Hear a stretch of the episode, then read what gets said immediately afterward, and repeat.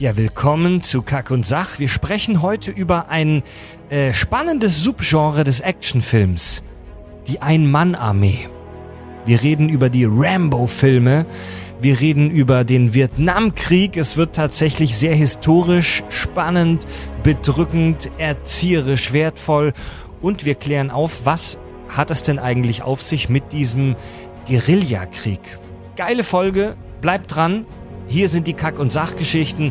Ich bin Fred, das ist Folge 48. Viel Spaß. Total banale Themen werden hier seziert. Scheißegal wie albern, hart analysiert. Darüber wird man in tausend Jahren noch berichten. Das sind die Kack- und Sachgeschichten. Willkommen zu Kack und Sach. Live, nicht live, aus dem Live on Tape. Live on Tape aus dem Kack und Sach Studio in Barmbek, Nord Hamburg, Germany. Mit mir am Tisch Tobias, Yeah, hallo. Ich dachte, da kommt noch was. Weißt du, Film- und Fernsehschaffender, Gummipuppe, Reptiloid erster Güteklasse. korrekt. Richard, Hi there. Ex-Filmkritiker. Fotograf, Bam. äh, Nippelklemmen und Autobatterie-Fan. Oh ja. Deswegen Und- mussten wir auch die Woche jetzt aussetzen, weil ich habe mich verletzt. Ja. Wir haben eine Woche Pause gemacht. Unsere Hörer haben uns geschitstormt. Es ist uns aber alles egal. Wir haben, wir haben es einfach nicht geschafft, eine Woche aufzunehmen. Na, jetzt hört mal, da muss auch mal ein bisschen Luft drin sein, Kinders. Und ja, es muss uns ja gegönnt sein, dass wir hin und wieder mal eine Woche aussetzen. Das, Und äh, mal eine Runde arbeiten gehen. Ich wollte gerade sagen, so einfach mal auch mal das Leben nebenbei halt noch. Unser, so das Leben, was wir neben, Ja. neben dem Podcast noch haben und so ein bisschen frönen können. Meine Mutter hat sich sehr gefreut, dass ich sie mal wieder angerufen habe. Hast du? Nein. mal so mit, mit du, du, ich kann mir vorstellen, wie du so mit Spinnweben schon an dir in so einer Ecke sitzt mit dem Telefon. Mama, wir machen eine Woche Pause. Ich hab's endlich geschafft, dich anzurufen. Was soll ich sagen? Komm rum. Hunger. Ja. Also, ja, also wir wissen es zu schätzen, dass unsere Fans uns vermissen, aber wir haben so einen krassen Output, jede Woche eine hochqualitative Folge. Hat uns vor kurzem bei Facebook auch ein Hörer gefragt, wie wir das überhaupt schaffen. Dass jeder, Magie. der, ja, dass jeder, der, der ähm, uns dafür verurteilt, uns mal gepflegt dafür die Popohaare zupfen kann. Und heute sprechen wir über ein spannendes Thema, nämlich Rambo. Bam, bam, bam. Wollen, wir Rambo eine Zitate raushauen? Zu Beginn? Gleich. Oh. Wir haben, wir haben noch zwei Sachen zu teasen, bevor wir ins äh, Thema kommen. Zwei Sachen, die ich gerne vorher teasen Nein, würde. ziehst du die vorher jetzt? Ja, und zwar werden wir in der übernächsten Folge ja Folge 50 haben. Ein, Oh ja. Ein großes Jubiläum steht uns bevor. Auf jeden oh, Ja, Fall. erstmal Bierchen aufmachen. Ja, Auf die 50. Folge? Ja, die, gedacht, noch, ich so lange stoße noch nicht auf die 50. Ich stoße jetzt auf die Ankündigung auf die 50. Folge an. Ist euch ja aufgefallen, wenn wir die veröffentlichen, ist das, glaube ich, tatsächlich so ungefähr in dem Dreh von, dem, äh, vom, vom, vom, von unserem Geburtstag, von Ja, ein ich Jahr Kack- und Sachgeschichten. ja. Ja, stimmt. Ja. Ein Jahr Kack- und Sachgeschichten, liebe Leute. Seit einem Jahr hört ihr euch das an. Ich erinnere mich. Es war ein milder Sonntagmorgen. Oh ja. Fred und ich hatten nichts zu tun. Es war kein Sonntag, es war unter der Woche, Es nach, war eine- nach Feierabend, du Pflaume. Ja, nicht sonntags. Und das war eine, eine Testfolge, ne? Also wir feiern einjähriges und die 50. Folge und wir haben uns da was Besonderes äh, überlegt für uns und für unsere Hörer. Die 50. Folge wird kein dediziertes äh, Thema haben, so wie wir das immer haben, sondern wir sind offen für alles, für Hörerfragen jeder Art. Ihr habt jetzt noch zwei, drei Wochen Zeit, um zu sammeln. Schickt sie uns über Facebook, über Twitter, über E-Mail. Ähm, fragt uns Ja. alles, Dürft was uns, ihr wollt. Dürft uns alles fragen. Gibt keine Tabus. Wenn ihr irgendwas wissen wollt. Über unseren Frage zu Beruf, ist, über den Podcast, einfach wie, weg. wie wir das hier aufziehen, was auch immer, wie wir antworten, das uns überlassen, aber fragt, was ihr wollt. Es ist scheißegal, Hauptsache interessant. Zu uns privat, zum Podcast selbst, zu einzelnen Folgen, zu was auch immer. Ja. Ja? Genau. Äh, mir ist es persönlich tatsächlich am liebsten, wenn ihr uns schreibt, dass ihr das über unser Kontaktformular macht, über unsere Website kack- und sachgeschichten.de, einfach weil ich das dann schön als E-Mail kriege und schön archivieren kann. Aber ihr könnt uns auch über Facebook anschreiben, ihr könnt uns antwittern oder ihr schickt uns Rauchzeichen. Das ist uns echt Latte. Gerne auch was Kontroverses. Wir diskutieren ja so gerne. Oder ein Brief noch abstruser Oh, als ein Brief Rauchzeichen. wäre ein Brief wär, wär der Oberkracher. Das, das wäre echt der Wahnsinn. wirklich, wenn wir wirklich einen Brief kriegen würden, Dann das müssen wir wäre unsere der Adresse preisgeben, oder? Müsste, Ja. Müsste erstmal unsere, äh, unsere Adresse rausfinden. Obwohl, die kann man rausfinden, oder? Die kann, man, die kann man rausfinden, aber wir verraten nicht wie. Das ist gar nicht so schwer, wie man denkt. Und äh, eine zweite Sache. Online ist sogar meine Handynummer auch zu finden, aber ich sag nicht wo. Und ähm, eine zweite Sache noch, wir waren mal wieder im Fernsehen und zwar waren wir äh, bei und zwar waren wir bei unserem bei unserem Freund Harry Potter Experten und YouTube Legende Mr. YOLO. Äh, Nein, Jolo. Jolo Mr. ausgeschrieben Es und ist ein schwules J. und Jolo nicht mit Y, sondern mit J. Bei dem waren wir in seiner Show ähm, kreativ, aber falsch zu Gast. Ist super lustig. Angucken. Bei uns auf Facebook haben wir das verlinkt. Oder ihr sucht es einfach. ja, Freunde, schön, dass ihr da seid. Wir sprechen heute über Rambo. Und da muss ich gleich mal sagen, dass ich das Thema voll scheiße finde. Ich finde Rambo nämlich voll albern. Echt? Äh, ich bin überhaupt kein Rambo-Fan. Ich bin heute auf der Seite von, glaube ich, vielen Hörern, die mit Rambo nicht viel anfangen können. Deswegen will ich gleich schon mal sagen, schaltet nicht ab. Wir werden das Bitte bleibt dran, wir die Leute hören sowieso zu, auch wenn äh, wir alle, die sagen, Rambo interessiert mich nicht, bleibt trotzdem dran. Wir sprechen gar nicht so detailliert über die Filme und deren Handlung, sondern wir sprechen so ein bisschen Über allgemein. das alles drumherum. Ich glaube, Ja. man kann die Handlung der vier Filme auch in drei Sätzen abarbeiten. Genau, Außer nee, vielleicht vom ersten. Du kannst es in zwei Worten abarbeiten. John Rambo. wir sprechen über Guckt den du, im Duden, da steht's. Wir sprechen über den Mythos Rambo, wir sprechen über die Figur an sich. Wir werden auch ein bisschen einen geschichtlichen Abriss machen über den Vietnamkrieg, der Einen ja super geschichtlichen wichtig Abschiss. ist. Einen geschichtlichen Abschiss über den Vietnamkrieg, der ja super wichtig ist. Über das Genre an sich Äh, über das Genre würde an ich gerne, würde ich gerne was erzählen. sich sehr gerne, also das Genre Actionfilm. Und ja, lassen wir uns einfach treiben. Also ihr werdet nach der Folge heute mitreden können beim Thema Rambo. genau. Wir entfernen einen so, so ein paar schlechte Wissenslücken, sagen wir es mal so. Heute selber bei der Recherche, Also bei der Endrecherche auch wieder festgestellt, bei so, bei so ein paar Sachen, wo ich immer dachte, das bedeutet das und das und dann beim Lesen festgestellt, ach, das ist eigentlich ein, hat einen ganz anderen Bezug eigentlich. Komme ich gleich Ist drauf. dir klar, dass du gerade nichts gesagt hast? Nee, überhaupt nicht. ist mir schon klar, aber ich, ah, es wird nachher wird's klarer. So, Also ich, Meister. ich, ich bin ein Fan von Rambo. Also der, von dem ersten. Der, der zweite, ich fand den sehr unterhaltsam, der Rest war Schrott. Dann Ja. darfst du, Tobi, gerne die ganz kurze Zusammenfassung machen, ohne jetzt groß, ohne, ohne jetzt auf Ja. die Handlung der einzelnen Filme einzugehen. Äh, das Alien äh, kommt auf die Erde. Was ist Rambo? Können wir mal ein bisschen Licht anmachen? Rambo Ihr stört euch das ja nicht, aber ich finde es hier mega dunkel gerade.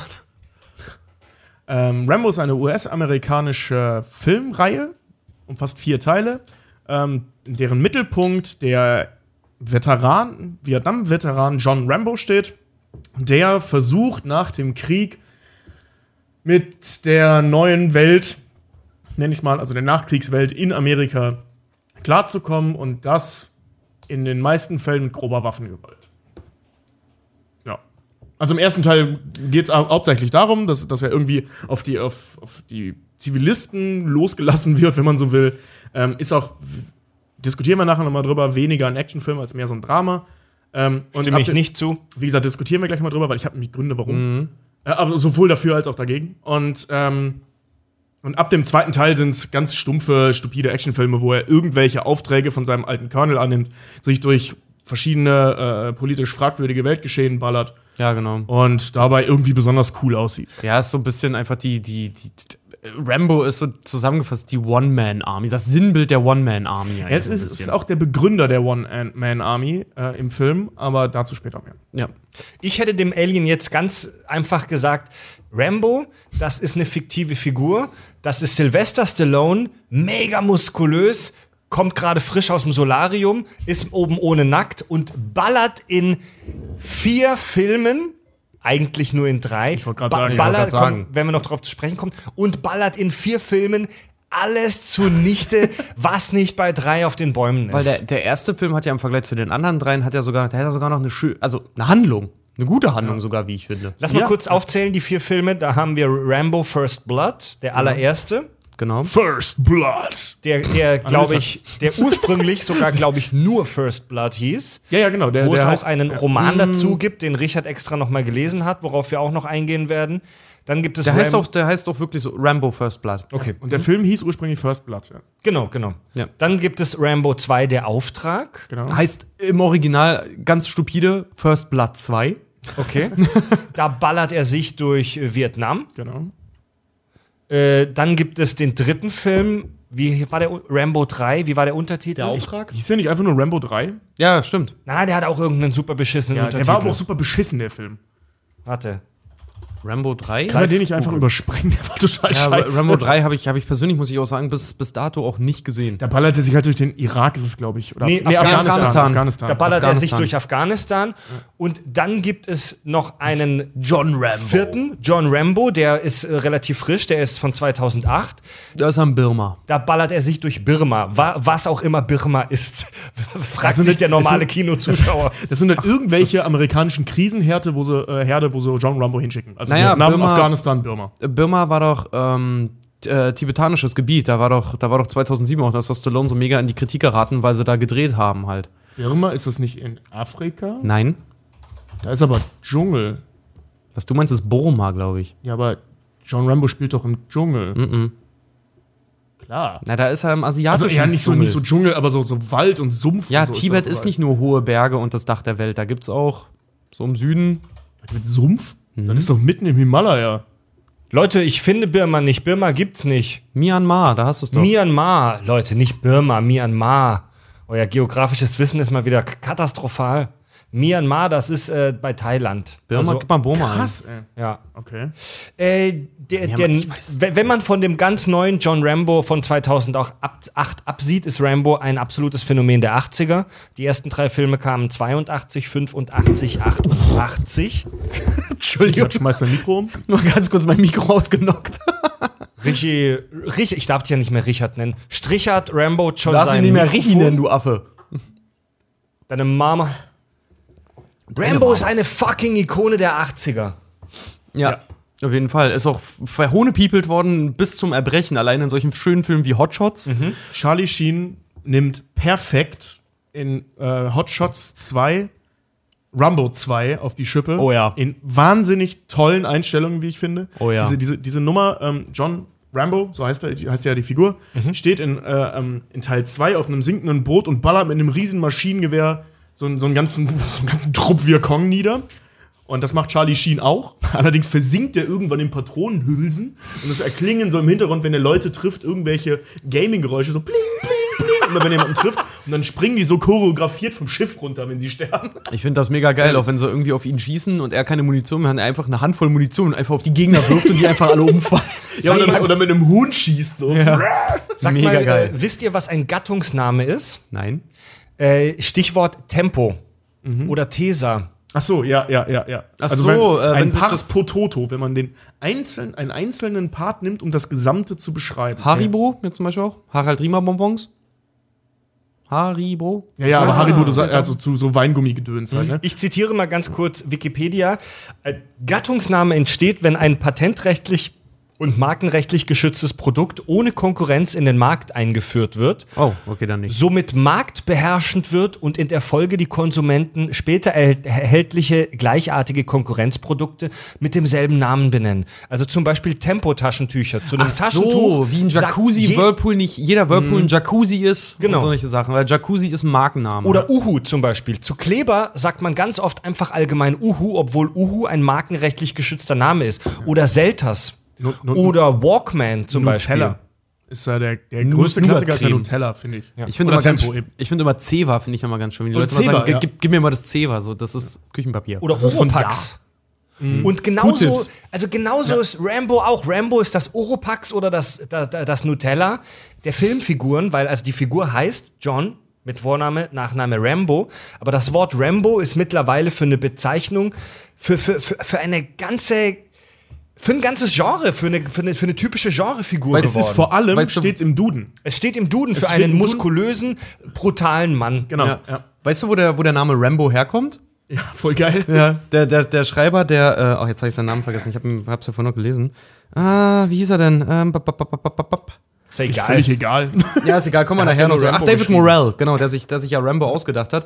Ähm, Rambo, äh, Rambo heißt eine Apfelsorte. ja, und seine Katze oder so? Irgendwie so, das ist so Nee. eine Kombination daraus. Nee, nee, nee, der hat, ähm, ich habe ich hab ein Interview mit ihm, mit ihm noch gelesen, die, also, wo er darauf angesprochen wurde. Der Rambo-Apfel von dem Schweden Peter Gunnarsson Rambo im 17. Jahrhundert etabliert.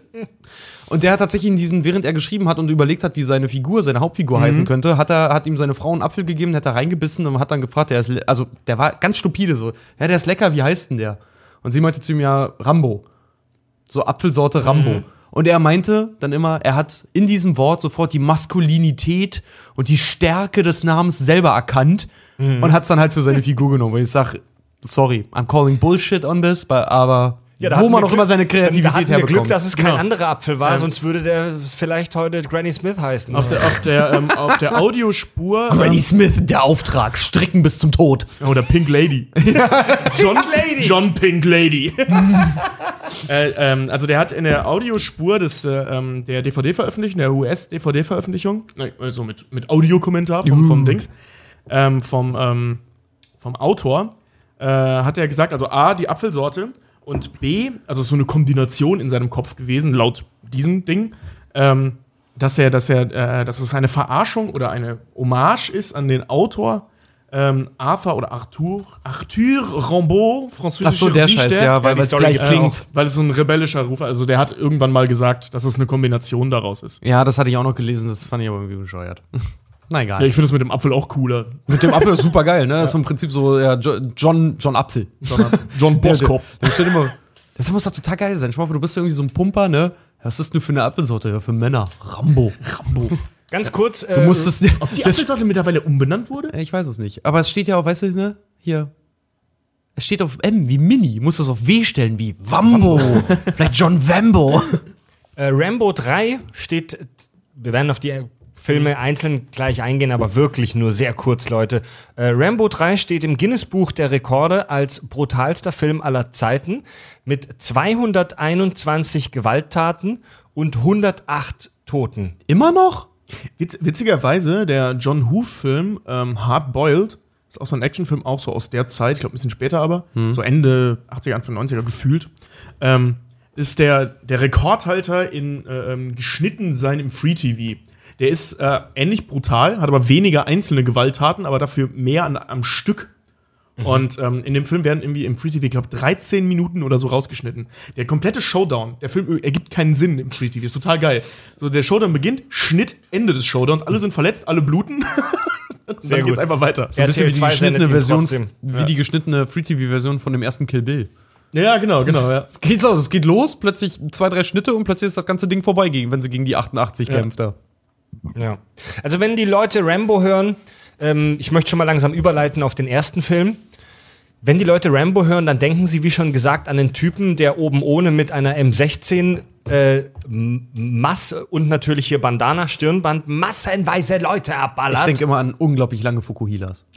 und, und einfach eine geile Frisur hat. Diesen lockigen Fukuhila. Diese, diese, diese, So geil, diese, diese dicken, leicht lockigen, schwarzen Sylvester Stallone Die, ist so, die, so perfekt, die so perfekt am Nacken einfach nur so enden. Und Ja. wenn er schwitzt, sich so schön hochkringeln, ey. Ja, Hammer, übrigens, ey. übrigens ist Rambo in der Story ja ähm, halb Indianer, halb Deutscher.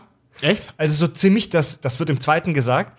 Äh, Indianisch-deutsche Abstammung, also das so ziemlich Böseste, was, was es in einem US-Film geben kann. Indianer und Deutscher. Das ist wahrscheinlich auch noch halb Inuit oder so. Und also je, jeder, wenn er Rambo hört, denkt an diesen Typen, wie er sich mit einer M16 durch Horden von Vietnamesen, Afghanen oder, oder anderen äh, ja, US-Feinden durchballert. Geil. Dabei ist der allererste Film ja eigentlich ganz anders. Mhm. Der ist relativ ruhig. Der also der fängt sehr, sehr ruhig sogar an. In dem ganzen Film, also wenn man zwei, äh, im, im dritten jetzt sieht hier 200 noch was Gewalttaten und ja, keine Ahnung wie viele Tote, der hat ja einen riesen Bodycount, genau wie der zweite.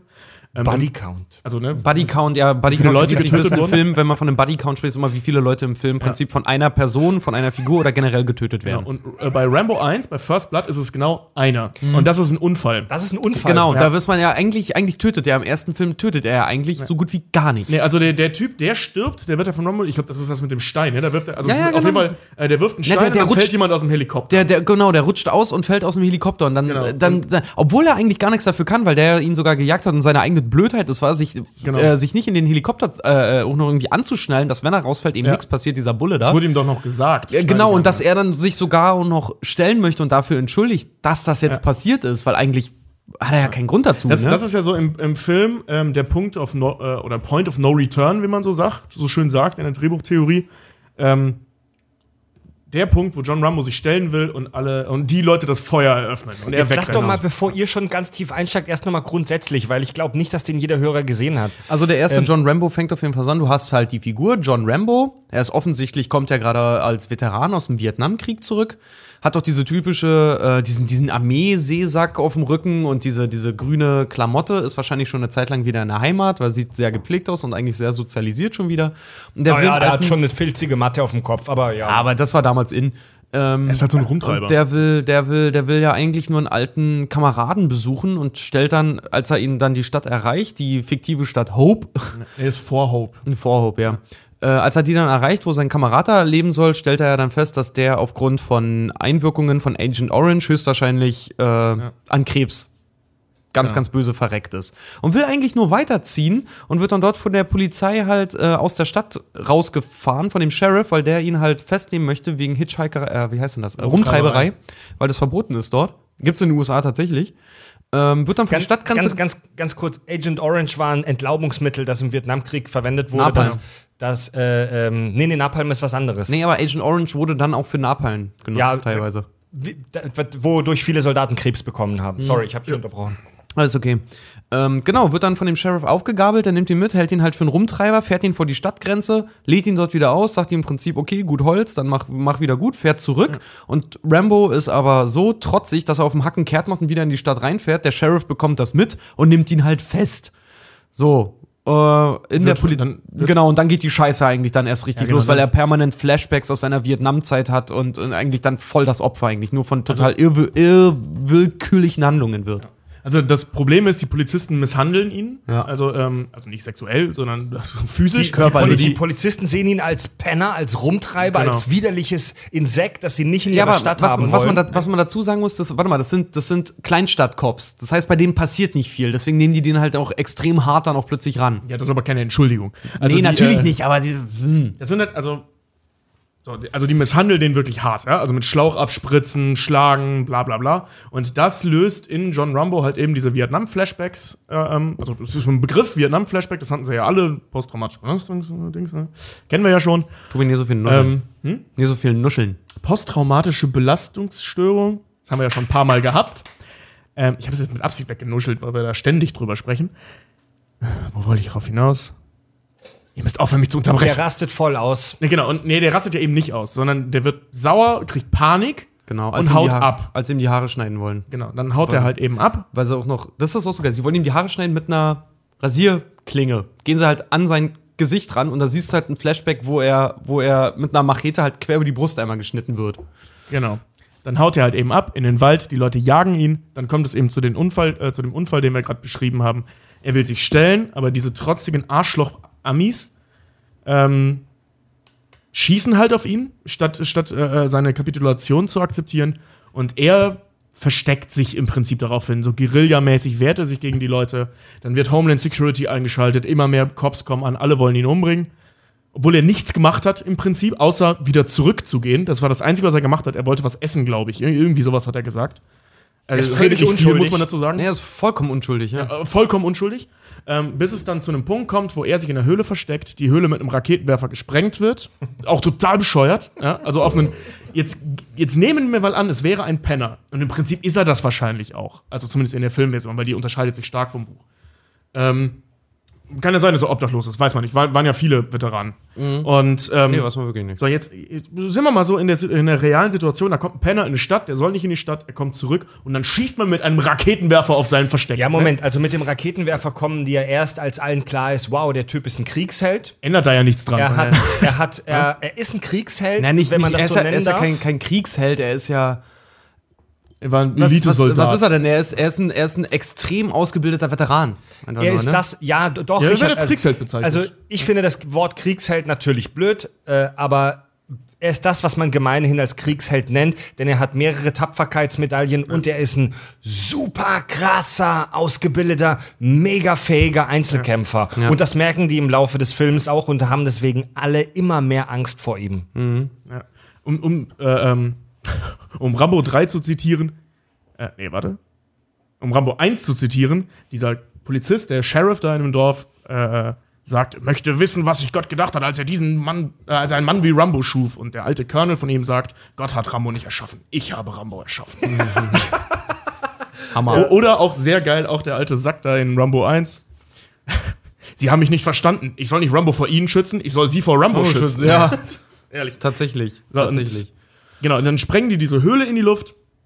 Und das ist der Punkt, als er sich dann da endlich rausgekämpft hat, alle halten ihn für tot, ist der Punkt, wo er beschließt, stumm, weil er redet praktisch gar nicht in diesem Film, ähm, sich mehr oder weniger zu rächen, beziehungsweise das nicht auf sich sitzen zu lassen. Sprengt dann so eine Tankstelle in die Luft, klaut ein Auto und setzt halt diesen, diesen Sheriff fest. Genau. Ne, verletzt ihn auch, ich glaube, ich weiß gar nicht mehr, was er macht. Mit den Er Beinen, schießt ihm, er schießt ihm äh, von unten. Er schießt, der, der, der Sheriff ist, ist auf dem Dach und Rambo bricht, also der, der Sheriff ist in der Polizeistation Mhm. auf dem Dach und hält im Prinzip nach ihm Ausschau. Und Rambo, ausgebildet und super geil im Guerilla und Nahkampf, Mhm. wie er halt immer einfach ist, stürmt halt diese, diese Polizeistation mega sneaky. Und schießt halt von unten durch die Decke, ähm, schießt dem die Sheriff in, in, in, ne? in Fuß im Prinzip äh, ein paar Mal irgendwie oder verwundet ihn auf jeden Fall und der bricht auch noch durch die Decke dann durch und knallt dann dahin und Rambo Genau. will im Prinzip zu ihm hin und ihm eigentlich den Gnadenstoß versetzen.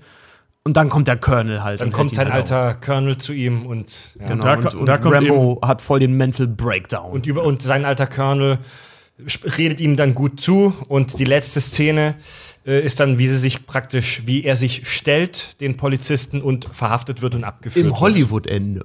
Hollywood-Ende. Im Es Hollywood-Ende. Es gibt ja, es wurde ja auch ein zweites Ende gedreht, wo er sich erschießt. Ja, es, Echt? gibt drei, Mhm. es gibt drei Enden im Endeffekt. Ja. Rambo, Rambo war eigentlich dafür vorgesehen, dass er eigentlich im ersten Film stirbt. Das Ende haben sie auch gefilmt. Das findest du auch überall bei YouTube und auf DVD. Ist die ultimative gekattete Szene. Muss ich mir angucken. Äh, nämlich bei dem Gespräch, wenn er mit dem Colonel redet, wenn er ähm, diesen Mental Breakdown, nämlich kurz bevor er den im Film hat, nimmt er nämlich von dem Colonel die Knarre und erschießt sich damit selber. Und da haben die Produzenten aber gesagt, bei den Testscreenings kam das nicht gut an, weil das Publikum meinte, "Hm, wir sind traurig. Ich denke, das wäre ein hammergeiles Ende gewesen. Aber dadurch lebte halt Rambo, ist im Knast gelandet und die konnten ihn halt wieder aufwärmen für Teil 2, 3 und 4. Und ähm, in, ich weiß gar nicht, ob es in einem Buch ist oder ob es geplant war, aber es gab noch eine Situation, wo der Colonel Troutman, also sein alter Boss da, ihn erschießt, also John Rambo erschießt. Mehr macht er im Buch. Richtig Und hart. Das war das, was. von das war, also, echt? Hm? Also, Ich hab's stimmt, ja- du hast es ja gelesen, ne? Ich, Ich hab's hab ja nur gelesen, dass ja, das so ist. Mach den mal, ähm, soll ich sagen? Ja, mach mal. Er schießt ihm halt von hinten den halben Schädel mit einer Shotgun weg. Was ein Wichser. Ja. Naja, gut. Und ähm, dazu muss man aber sagen, dass John Rambo im Buch deutlich krasser ist als im Film. Diese ganze Nummer, ähm, dass er ein traumatisierter Vietnam-Veteran ist, also wirklich so ein, also Gemüse im Kopf, ja? also wirklich total traumatisiert, ähm, die kam von äh, äh, ähm, Sylvester Stallone. Das war, das war sein Ding, das war seine Drehbuchänderung an dem Film.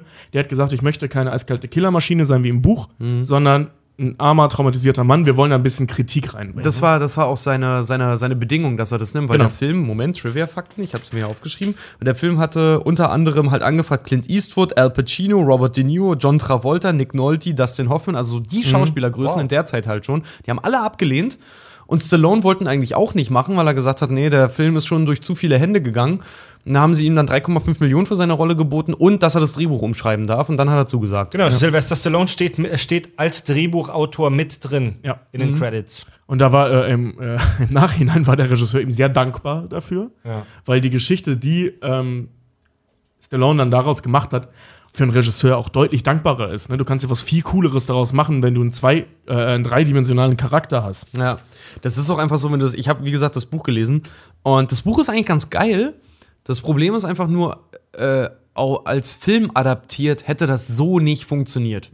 Überhaupt nicht, weil da wäre? Rambo wirklich, da hättest du Schauspieler XY für nehmen können, weil Rambo wirklich eine teilweise, nachdem dieser, dieser Triggerpunkt halt bei ihm kommt, wenn er dann diese Vietnam-Flashbacks hat und dann vollkommen durchdreht einfach nur, ab da in dem Punkt in dem Buch ist er vollkommen unzurechnungsfähig einfach nur. Ist überhaupt gar keine Person mehr eigentlich. Der ist so wie der Predator im Wald irgendwie. Klingt doch nach einem coolen Actionfilm. Ja, aber, Aber dafür für brauchst du 80er. dafür, dafür brauchst dafür ich wollte gerade sagen, dafür brauchst du halt nicht irgendwie einen Sylvester Stallone, der zu dem Zeitpunkt halt irgendwie gerade in den Drehvorbereitungen zu Rocky 4 halt irgendwie stand, der ein Megastar zu dem Zeitpunkt war, den brauchst du dann nicht und machst im Prinzip aus einem sympathischen Charakter oder der sich als sympathischer Schauspieler etabliert hat, machst du den plötzlich zu einem total Monster. ja, ne, zu einem totalen Monster, was auf Mhm. äh, was eigentlich seinen Emotionen vollkommen erlegen ist einfach nur. Ja. Zumindest, vor allem passt das ja auch, was man heute so schön nennt, Zeitgeist, passt das ja überhaupt nicht rein, ne? Also so eine, so eine, so eine, ich sag mal, nur funktionierende Killermaschine, die ja später auch kam. Also John Rambo, die Figur John Rambo hat das ja, diese, diese Idee der Ein-Mann-Armee ja ausgelöst, diesen Hype um diese Ein-Mann-Armee-Filme. Und ähm, wenn das, wenn der erste Ein-Mann-Armee-Film so einer gewesen wäre, wie zum Beispiel, ich glaube, der kurz darauf, ich glaube, 84 folgende ähm, Phantom Commando mit von und durch Arnold Schwarzenegger ist. Phantom Commando? Der kam kurz Nee, einfach danach. nur Commando, ne? Ja, auf Deutsch heißt er Phantom Commando, auf, Ach so, auf Englisch heißt er nur Commando. Welcher, welcher war denn das? Ah, Universal Soldier, der war mit Dolph Lundgren. Der mit Dolph Lundgren, ja. ähm, mega geil. das, das, das hätte niemals funktioniert. Ähm, weil die Idee. Da, darf ich jetzt schon so Richtung, Richtung Zeitgeist-Genre gehen oder willst du noch, dass wir weiter über den Film schwadronieren? Weil viel mehr gibt es du. nicht zu sagen. Ich habe wie gesagt nur das Buch, ne? Ich habe für die Show heute kein so festes Konzept. Hau einfach raus. Überzieh Ähm, uns mit einem Klugschiss. überziehen. Ähm, es gibt, äh, also der, der Film, wie gesagt, ich hol mir noch ein Bier, aber red weiter. Ich höre dich von der Küche aus. bringst du meins mit? Ich höre euch von der Küche aus. Ja, ja, Tobi, äh, Fred hört uns immer von der Küche aus. Erzähl's mir, Tobias. Ich erzähl's Komm, lass dir, Mal, Alter. wir haben ja nicht zufällig dasselbe studiert. Erzähl's mir. Die Nummer der Ein-Mann-Armee. Aha. Das Genre des Actionfilms, äh, oder des Action- Action-Subgenre-Films. Rede weiter. Ein-Mann-Armee oder One-Army Sehr interessant. Man. Ja. One-Man-Army. die Hörer Er- kennen das nicht. Er, oh, Also, die- jetzt- die jetzt Merkt ihr das? Der, der stuft, äh, Fred stuft immer prinzipiell eure Intelligenz runter. Ja, das ist wirklich so, ne? Ja. Also, der Actionfilm hatte zu Beginn der 80er, also mit Rambo, begann das Subgenre des Actionfilms der Ein-Mann-Armee. Ähm, bezeichnet eben Filme wie dann Rambo 2, weil Rambo 1 haben wir ja gerade, wie gesagt, ist ein bisschen schwieriger, weil er Handlung hat.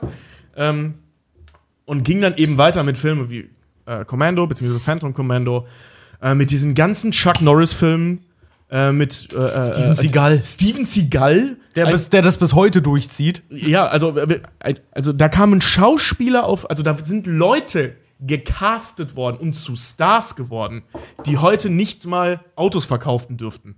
Also, damit will ich den Job nicht runtermachen, sondern einfach ihre schauspielerische Qualität so mies ist. Du kennst die Leute doch nicht. Ich meine, Hast, hast du dir mal das, die schauspielerische Brandweite von Steven Seagal Ich wollte gerade sagen, angeschaut? der, der Mann kommt ans Set, es gibt eine Anekdote von der kommt halt ans Set, nimmt ein Drehbuch und sagt wirklich so bla bla bla my line, bla bla bla my line, bla bla bla bla. Der interessiert nichts außer seinen Scheiß, also aber einfach nur, weil er weil es nicht anders gewöhnt Bitte ist. zur Sache, kurz und knapp, Genau, One-Man-Army. solche, so, äh, ähm, solche Filme sind dann eben groß geworden. Ne? Also, und wenn man sich den Zeitgeist anschaut, du hast eine Nation, also die Filme kommen alle aus Amerika logischerweise, ähm, du hast eine kriegsgebeutete Nation auf, aus zwei Gründen. Erstens, dieses krasse Trauma des Vietnamkrieges. Amerikaner können ja vieles, aber nicht im Krieg verlieren. Es gibt ja auch die meisten Amerikaner, also gefühlt, geben ja auch immer noch nicht zu, dass sie da wirklich verloren haben. Und das haben sie. ähm, und zwar gnadenlos. Wir sprechen später noch über den Vietnamkrieg, freue ich mich schon mega drauf. Also ne, ge- äh, ein ganzes Land gebeutelt von einem Verlust in Vietnam. 20 Jahre Krieg und das haben die einfach vergeigt. Ja. Dann äh, ähm, der Kalte Krieg in, in, in seiner absoluten Hochphase, Mitte der, Anfang, Mitte der 80er. Die Also Hoch- Russland gegen USA, die, Die beiden Sowjet- beziehungsweise Kommunismus gegen die Kapitalismus. Sowjetunion und die USA ähm, bedrohen sich gegenseitig mit Atomwaffen. Genau. Reich Genau. des Bösen gegen das Licht der Welt. all, all, all diese Nummern, ähm, wo der einzelne Mensch sich relativ klein und schwach fühlt. Weil ganz ehrlich, was willst du gegen zwei? Das sind ja nicht mal Regierungen im eigentlichen Sinne gewesen, die gegeneinander gekämpft haben, sondern Ideologien. Systeme. Ja, Ja, das ist Systeme. ja, das ist ja Wahnsinn. Das ist witzig, ich habe heute noch Rocky 4 gesehen, da wurde auch immer gesagt, Kampf der Systeme. Und ähm, wir hatten das schon mal das Thema, dass so ein Zeitgeist irgendeiner Epoche ähm, sehr stark die, die Popkultur, gerade bei Filmen, prägt. Erinnert ihr euch, wir hatten das bei den Postapokalypsen-Filmen? Nein, Endzeitfilm. Postapokalypse macht keinen Oh, Sinn. lass wir darüber gesprochen, ja? Ähm, mit dieser Nummer, wenn es in der Welt gut geht, gibt es im Kino super viele Weltuntergangsfilme. Ja. Und umgekehrt ist das der Fall, wenn man sich die 80er anschaut, wenn die Welt, die westliche Welt, und gerade dann Amerika, weil die Filme nun mal daherkommen, ähm, sich in sehr unruhigen Zeiten befindet, gibt es entweder ähm, oder sagen wir und oder beruhigende Filme. Und da kam John Rambo halt eben ins Spiel, die Figur von Rambo mit seinen. Ja, super beruhigend. ja, ja, ja, ja, ist, ist er. Weil, ähm, und eben auch Phantom Commando und solche Filme. Ja. Weil, ähm, das Ja, ist so, macht das euch keine Sorgen, wir haben die Supersoldaten quasi. ja, mehr so ein, so ein Heldending. Also äh, Amerikaner neigen ja absolut äh, zu, zu einer fanatischen Heroisierung von irgendwelcher einzelnen Charaktere. Und ähm, im Film logischerweise eben auch. Und dieses, da ist ein Mann, der macht das schon. So, weißt du, der ja. stellt sich allein gegen eine Armee, gibt einem ein Gefühl von Sicherheit. Und das zog sich halt bis in die frühen 90er rein, beziehungsweise Ende der 80er. Als der Kalte Krieg 89 dann zu Ende war, müsst ihr mal darauf achten, flaut das auch tierisch ab. Und was dann groß wurde, äh, war genau das Gegenteil. Das waren diese Actionkomödien, eine meiner absoluten Lieblingsgenres, ähm, wo dieselben Leute sich darüber lustig gemacht haben, was sie früher gemacht haben. Genau. Bestes Beispiel Last Action Hero äh, mit Arnold Schwarzenegger von John Tiernan, ähm, wo es nur darum geht, wie albern Ein-Mann-Armee-Filme sind. Generell halt auch so Pol- Police Academy und so eine Scheiße. Ja, genau, halt Police Academy, äh, äh, Ja, True Lies. Police Academy war auch schon 80er. Da war der Kalte Krieg auch noch äh, am, am Köcheln. Stimmt. Aber eben dieses. Aber unge ich, ich weiß schon, was du meinst. Also du kannst es jetzt Ja, aber in den 90ern abgrenzen. gab es verstärkt Komödien dann wieder. Also du kannst jetzt nicht sagen, in diesem Jahr hörte das eine Gen Subgenre Nein, auf nein, nein, und das nächste Sub Sub Sub Sub Subgenre kam. Aber ungefähr kann man das schon so einordnen. Es, äh, zum Beispiel 88 war ja, ähm, äh, wie heißt das, Stirb langsam, eins. Und Stirb langsam, Der kam 88 erst? ja. Ähm, das war einer der erfolgreichsten Filme in meinem Geburtsjahr.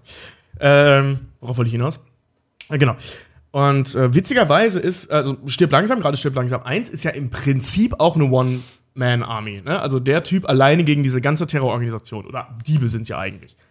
Ähm, Mit Bruce Willis. Ja, und gleichzeitig läutete dieser Film das Ende dieser, dieses Subgenres ein, äh, als einer der großen dieses, äh, äh, dieser Bewegung, weil ähm, äh, ähm, John McClane keine Ein-Mann-Armee im eigentlichen Sinne war. Der Mann war unheimlich verletzlich, also im wahrsten Sinne des Wortes, den, den konnte man verletzen, Ja. was bei Arnold Schwarzenegger völlig undenkbar gewesen wäre. Ja. Und ähm, zum Zweiten war das kein traumatisierter Supersoldat, Er hat einfach nur seinen Job gemacht. sondern Bulle. Der war war, so einfach ein- New Yorker Bulle. Ja, das war so ein Everyday-Guy. Genau. Ein Und, Alltagstyp. Ja, und also der, der, der Film bedient sich eben diesem Klischee oder beziehungsweise dieses Subgenre, macht es aber gleichzeitig auch ein bisschen lächerlich. Das ist jeder von euch, der zum Beispiel auch den Film äh, Tropic Thunder gesehen hat, der nimmt das auch sehr, sehr schön Ja. alles aufs Korn, weil die Rolle, die Ben Stiller da spielt, der mit seinen Scorcher-Filmen, der hat sechs Filme davon gedreht und fünfmal ist genau das gleiche passiert. Und dann Genau. im sechsten Film dachten sie sich, sie bringen jetzt den Twist rein, anstatt dass die Welt in Lava versinkt, friert sie jetzt ein. total, total bescheuert. Da hat auch so die Zeit der One-Liner und der hier Hasta la Vista Baby Sätze und sowas. Ich hab, mega ich hab, gut. Ich habe da vorhin was Schönes gefunden. So ein Spiegelartikel, eingetragene Marke. Äh, da haben die so ein paar äh, ähm, Filme aufgezählt. Hier, 1948, James Braddock, Chuck Norris, hat den Schrecken des Vietnamkriegs hinter sich gelassen. Ich lese jetzt mit Absicht schnell. Ähm, hat den Schrecken des Vietnamkriegs hinter sich gelassen, doch finstere Machenschaften im Dschungel von Vietnam zwingen ihn noch einmal den Kampf aufzunehmen. Kinoabend 1988. Ex-Soldat Nikos Tos äh, äh, Toscani, Steven Seagal, hat den Schrecken des Vietnamkriegs hinter sich gelassen, doch die finsteren Machenschaften eines ehemaligen Vorgesetzten zwingen ihn noch einmal den Kampf aufzunehmen. Ein Jahr später, Soldat Nick Parker, Rutger Hauer, habe ich noch nie gehört, hat den Schrecken des Vietnamkriegs hinter sich gelassen, doch die fin finsteren Machenschaften eines Drogenbarons zwingen ihn noch einmal den Kampf aufzunehmen. und, und das zieht sich so durch in der Zeit. Ja, Also, geil. äh, Phantom Commando auch nichts anderes. Es geht halt immer darum, dass jemand, der prinzipiell im Vietnamkrieg war oder generell in irgendeinem Krieg und da gefil- äh, gekämpft hat und dann äh, äh, das eigentlich alles hinter sich lassen wollte und dann aber wieder durch irgendeinen blöden Zufall dadurch gebracht wird, dass er noch einmal das ab anpacken muss. Da fällt mir ein, Rambo 2. Grand- Ein Kriegsgebäude der Vietnam-Veteran. also das die Machenschaften der US-Regierung, ne? Also es- das wird in der, in der, in der Rambo-Reihe wirklich durchexerziert bis zum Erbrechen. Im zweiten, im dritten und im vierten Rambo-Film siehst du am Anfang, wie Rambo eigentlich jetzt in einem anderen Leben ist, wie er eigentlich das alles hinter sich gelassen hat. Dann kommt sein alter Colonel oder irgendwelche anderen Affen und überreden ihn dann doch, dass er wieder in irgendeinem scheiß Himmelfahrtskommando sein Leben aufs Spiel setzt, um irgendwelche Nicht-Amerikaner brutal zu Ja. zer zermetzeln. Es gibt eine Szene in Rambo 4, da steht er auf, auf, auf, dem, auf, auf so einem Jeep hin auf der Ladefläche, wo so ein MG drauf ist. Also sneakt sich da so drauf und hält dieses MG Ja. auf den Fahrersitz und schießt den Fahrer in den Wagen rein. Das ist total Das geil. ich Alleine, cool. hast du gesehen? Ich hab, das ist auch eine der beliebtesten Szenen. Muss man gucken bei YouTube. Das ist, glaub ich, auch die einzige John. John, John Ramble Final Fight müsst ihr mal eingeben. Mhm. Alleine wie der auf dieses MG kommt. Ich habe die Szene mir heute zweimal angeguckt. Er, Mhm. ist, er kommt halt von hinten, siehst du nur wie richtig geil. Diese typische Animation, äh, diese typische Szene so ein bisschen wie bei Apocalypse Now. So aus dem Wasser aus, aufsteigen Mhm. und du siehst du die Augen. Und im Prinzip, das weißt, jetzt geht gleich der Shit los, weil die Special Force kommt. Und John Rambo wirklich auch hinter so einem Asiaten, ja, kommt da im Hintergrund so in die, in die Unschärfe halt einfach hoch. Schärfeverlagerung auf ihn, der Asiate dreht sich um und er hackt ihm mit, aber wirklich mit einem Ruck, mit einer Machete komplett den Kopf weg, einfach nur. und dann ist er an diesem Geschütz halt dran. Denkst du, ja, cool. Schießt den Typen in den Wagen. Ja, Mann. Das ist Wie ein wie, der, wegballert. wie der so der ganze Scheiß auch so um den herum fetzt. Ne? Also Diese Teil- Reste von Teil Ehrlich. 2 bis 4 sind, wie gesagt, ultra stumpfer Shit. Ja. Ja. Obwohl der zweite Und- noch ganz cool ist. Ich wollte gerade sagen, der zweite geht sogar noch. Der hat sogar noch eine Botschaft. Da ist auch noch, das ist auch so schön. Ja, bei den Amis sind scheiße. Bei den Rambo-Filmen gibt es am Ende, die Amis sind, sind scheiße. Das die ist sind- die Botschaft von Teil 2. eigentlich sind das erwachsene Kinderfilme, weil am Ende gibt es immer eine Moral. Ja, Amis und Vietcong sind scheiße. Leute, die, die, sind, die Filme sind alle super hirnloser Bullshit. Der Nee, erste Mann, der nicht, erste Mann. ist Ja, geil. Moment, Moment. Die, die zwei bis vier, das ist ultra hirnloser Scheiß. Und ich sage jetzt auch unseren jüngeren Hörern, äh, die das vielleicht nicht kennen, also ihr, ihr habt echt nichts verpasst, wenn ihr Teil Rambo 2 bis 4 nicht in voller Länge gesehen habt. Also, doch, zwei kann man sich angucken. Zwei Er machen gehört, er, Spaß. er gehört Nein. halt zur Popkultur mit. Guckt doch, doch, nee, guckt Rambo euch auf 2 jeden ist Fall. Für die Popkultur ein wichtiger Film gewesen. Moment, deswegen Ja, ja, guckt, Moment, euch auf jeden ja. Fall den ersten Rambo an, weil der ist tatsächlich, der ist Ja, der sehr ist gut. Der ist gut. Der ist einfach, das ist ein wirklich guter Ich Film. wollte doch gerade eine Brücke zum ersten machen. deine ich wollte doch erst nur mal über 2 bis 4 kurz Ja, aber du kannst lästern. nicht einfach sagen, dass zwei per se scheiße ist. Das Doch. ist nicht wahr. Nee, ist also er nicht. Diese Figur des, Es des, ist des oben völlig ohne Typen mit dem Story. roten Band um die Stirn kommt aus Teil 2. Es gibt- das ist Moment, eine total Moment. beschissene Story. Ey, wir reden hier von Filmen wie Phantom Commando, der ist der Wahnsinn und der hat, glaube ich, gar keine Handlung. Moment, Und Moment. Fred, du magst die Star Trek-Filme, also mal ganz ehrlich. es, es gibt es gibt ikonische Szenen, es gibt Ja. super krasse und in die Popkultur eingegangene Bilder, in vor allem zum Beispiel im zweiten Teil. Eigentlich nur im zweiten Teil. Eigentlich Ja. nur im zweiten Teil. Ah, im, Ganz im, am dritten Teil ist er nur, da ist er Schnitt, er schießt. Schnitt, irgendwas explodiert. Er reitet Schnitt, auf einem Pferd er und schießt. schießt. Ja, er Ja. schießt, er schießt, er schießt. Was macht Rambo im dritten Teil? Ja, er, er schießt. es, gibt, es gibt da echt coole und ikonische Szenen von Sylvester Stallone im zweiten und er ist ein Stück Popkultur, ja, auf jeden Fall. Aber die Story ist völlig Hanebüchen und ein riesengroßes Haufen, ein riesen Haufen dampfender Scheiße. Ähm, aber Das sagen auch Leute über dich. ich wollte, ich wollte noch mal, ähm, ich wollte noch mal zum ersten Teil kommen, denn in dem ersten Teil ist echt relativ viel drin. Also über den ersten kann man echt, sich echt gut unterhalten. Da ist Ja. schon, da ist auch schon echt viel Meta-Shit drin. Das ist eine Menschenjagd. Also da wird dieser, dieser offensichtlich unschuldige Kriegsheld Ja. wird gejagt im Wald von diesen Arschlochpolizisten. Man Ja, hasst die also- auch während des Films total, ja, ne? mega. Ja. Ich habe mich auch so gefreut, wenn die so nach und nach so richtig auf die Fresse kriegen und dann denkst du, yes!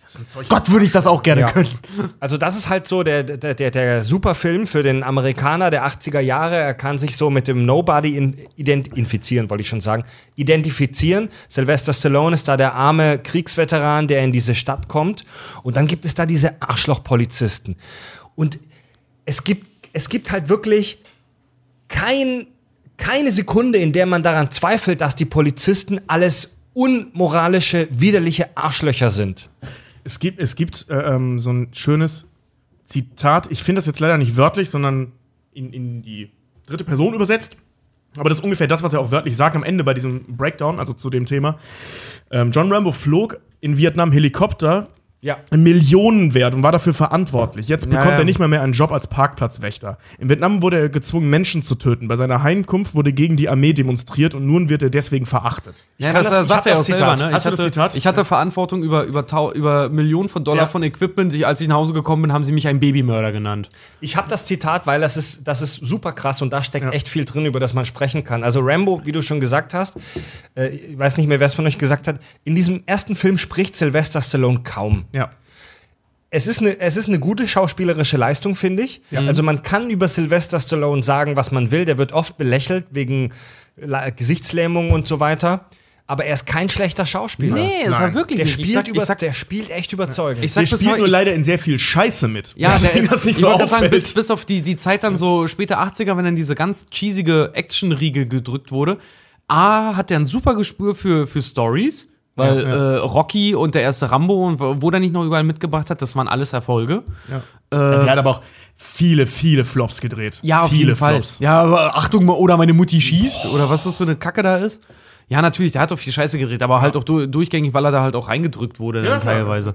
Aber ich finde doch so die neuen Sachen, ähm, gut, mittlerweile, Expendables und so brauchen wir sich nicht unterhalten. Das ist einfach so das ist Spaß an der Freude. Das ist so wie Morgan Freeman auf seiner Hey, ich sterbe, guck doch meine Filmetour ist gerade.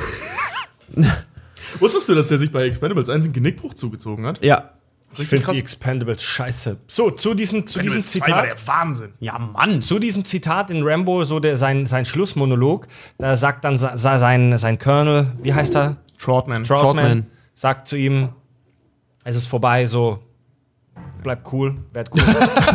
cool. Hast du die halbe Stadt in die Luft gejagt, bleib cool. Ey, Rambo, ey. Ja, du hast Du hast es gelutscht, ey. Bleib mal cool. du hast die halbe Stadt in die Luft gejagt, bleib cool. Und dann sagt Rambo, nichts ist vorbei, gar nichts. Ihr könnt nicht einfach aufhören. Es ist nicht mein Krieg gewesen. Ihr wolltet es so. Ihr habt angefangen, also ihr die Regierung. Ich habe nur alles getan, um zu gewinnen.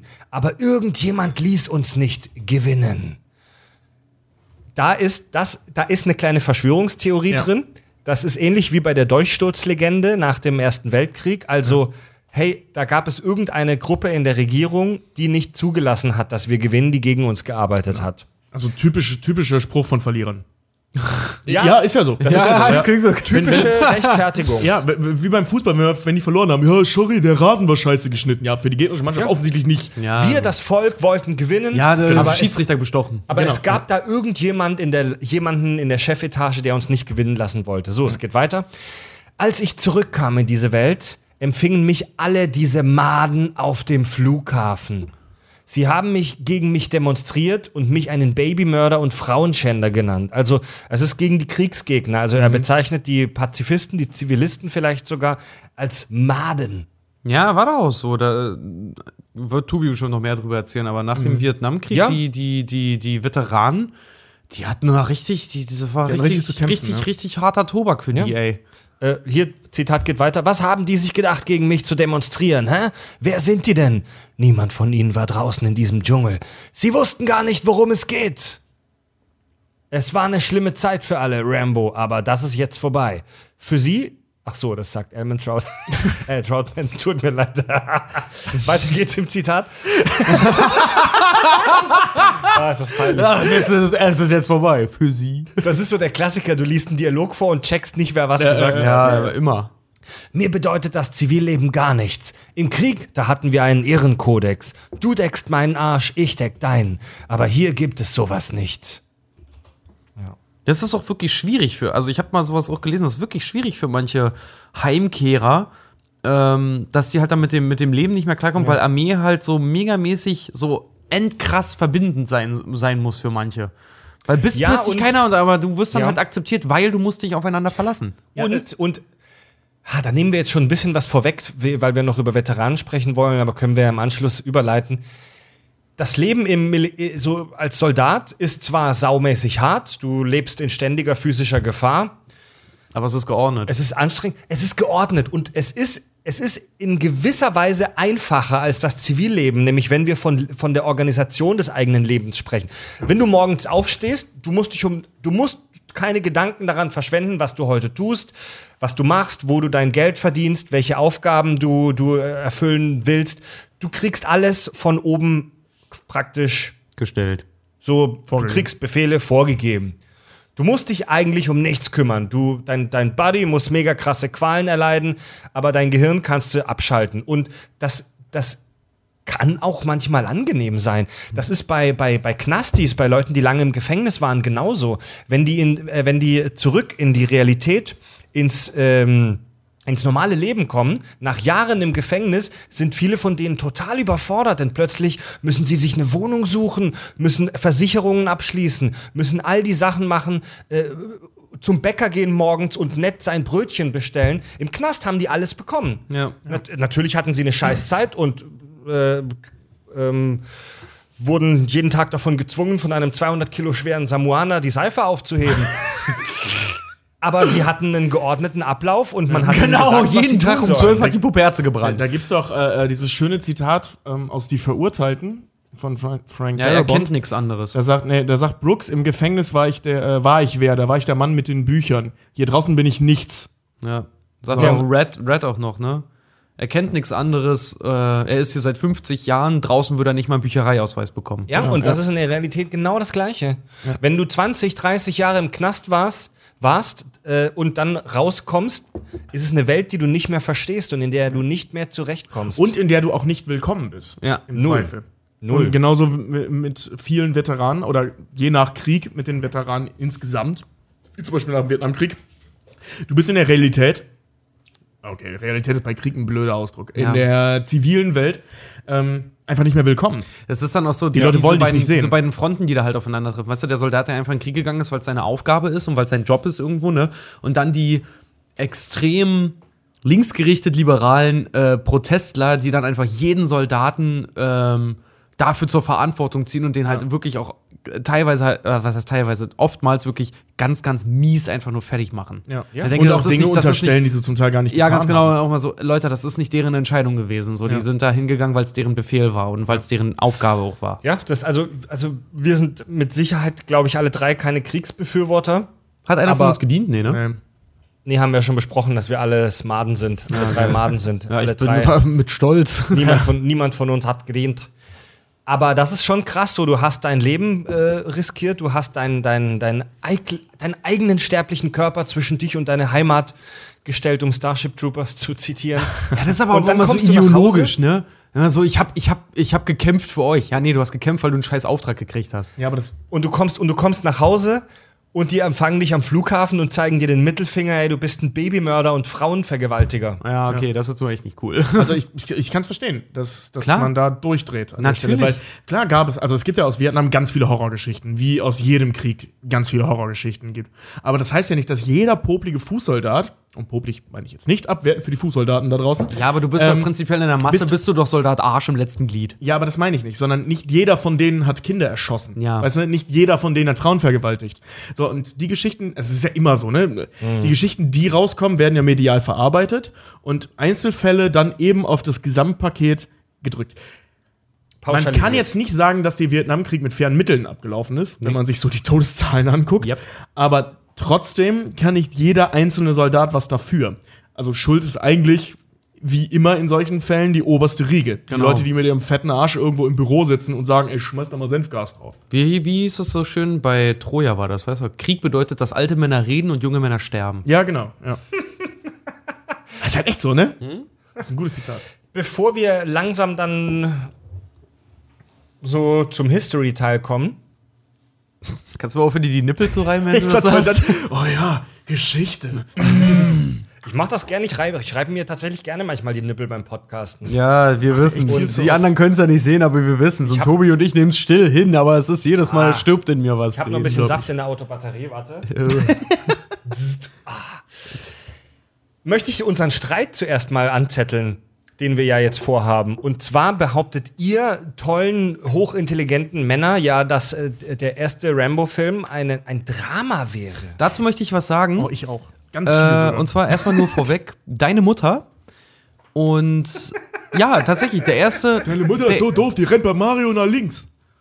Alle U, äh, U25-Hörer, das konnte man früher nicht. Den muss ich mir merken. Ich kenne deine Mutter ist so fett, die sitzt im Kino neben jedem. Neben, neben Neben jedem. Deine Mutter legt bei Mario Kart den falschen Gang ein. Wer lacht denn doch Deine über Mutter vor dem Mutterwitze? Hochhaus steht, sagt das Hochhaus, geh mal weg, ich sehe ja nix. Okay, Die, die Gürtel auf Größe deiner Mutter heißt Äquator. Na egal. Ja, Blutgruppe deiner Mutter heißt Schmalz. Okay. Sag mal, wer, wer lacht denn noch über deine Mutterwitze? Deine Mutter. Ja, wo waren wir? Ach so, ja, Kack- und Kriegsdrama auf jeden Fall. Ja. Kriegsdrama. Genau. Wolltest du anfangen oder soll ich anfangen? Äh, fang du mal ruhig an. Okay. Also, der Actionfilm an sich. Ja, eine Geburt. ja, ey, da muss man ja anfangen. Ja? Also Das der war ein vernieselter Dienstag. Warum ist es ein Kriegsdrama? Also der Actionfilm Ja, also- an sich. Also John, John, Ra- äh, John Ramos sag ich die ganze Zeit, First Blood, ja, wird ja ähm, als, als einer der Mütter des, des Actionfilms äh, bezeichnet. Ich habe gerade schon erklärt, warum das so ist. mit sagenhaft weisen Worten. Und jetzt werde ich dir sagen, warum das mit ähnlich sagenhaft weisen Worten äh, eigentlich kein Actionfilm ist. Und zumindest nicht im eigentlichen Sinne. Ein Actionfilm, ne, geboren aus dem Krimi mit John Kubrick tatsächlich, ähm, mit The Killing und der unsichtbare Dritte von Hitchcock und so, damit ging das los, definiert sich dadurch, dass wichtige Punkte, also Plotpoints beziehungsweise Wendepunkte, innerhalb Stanley Kubrick, mal so ganz nebenbei. Du hast John Kubrick gerade gesagt. ich war ja, gerade sehr verwirrt. ja, wir hatten so viele Johns heute. Ihr scheiß Klugscheißer jetzt. Ja, ich, kann- ich versuche doch gerade zum Punkt die zu kommen. Scheiße zusammen. Ja, ich bin ja dabei. Ja? So. Also wirklich, das ist wichtig, dass ich das sage. So, äh, ähm, damit fing das an. Und zwar, was fing an? Das wichtige Punkte, Plotpoints und Wendepunkte in der Handlung. Also, das sind wichtige Punkte in der Handlung. Ähm, genau. Genau. Nur über physische äh, Aktionen, ne? äh, äh, äh, gelöst werden können. Das ist im Prinzip die Zusammenfassung der Definition des Actionfilms. Die ist ewig lang, wenn man sich so eine Definition anschaut. Das ist die Zusammenfassung. Als Beispiel, ähm, oh, ich hatte, fuck, mir ist vorhin so ein tolles Beispiel eingefallen. Wie war das? Rocky? Sag mal so einen typischen Actionfilm mal eben.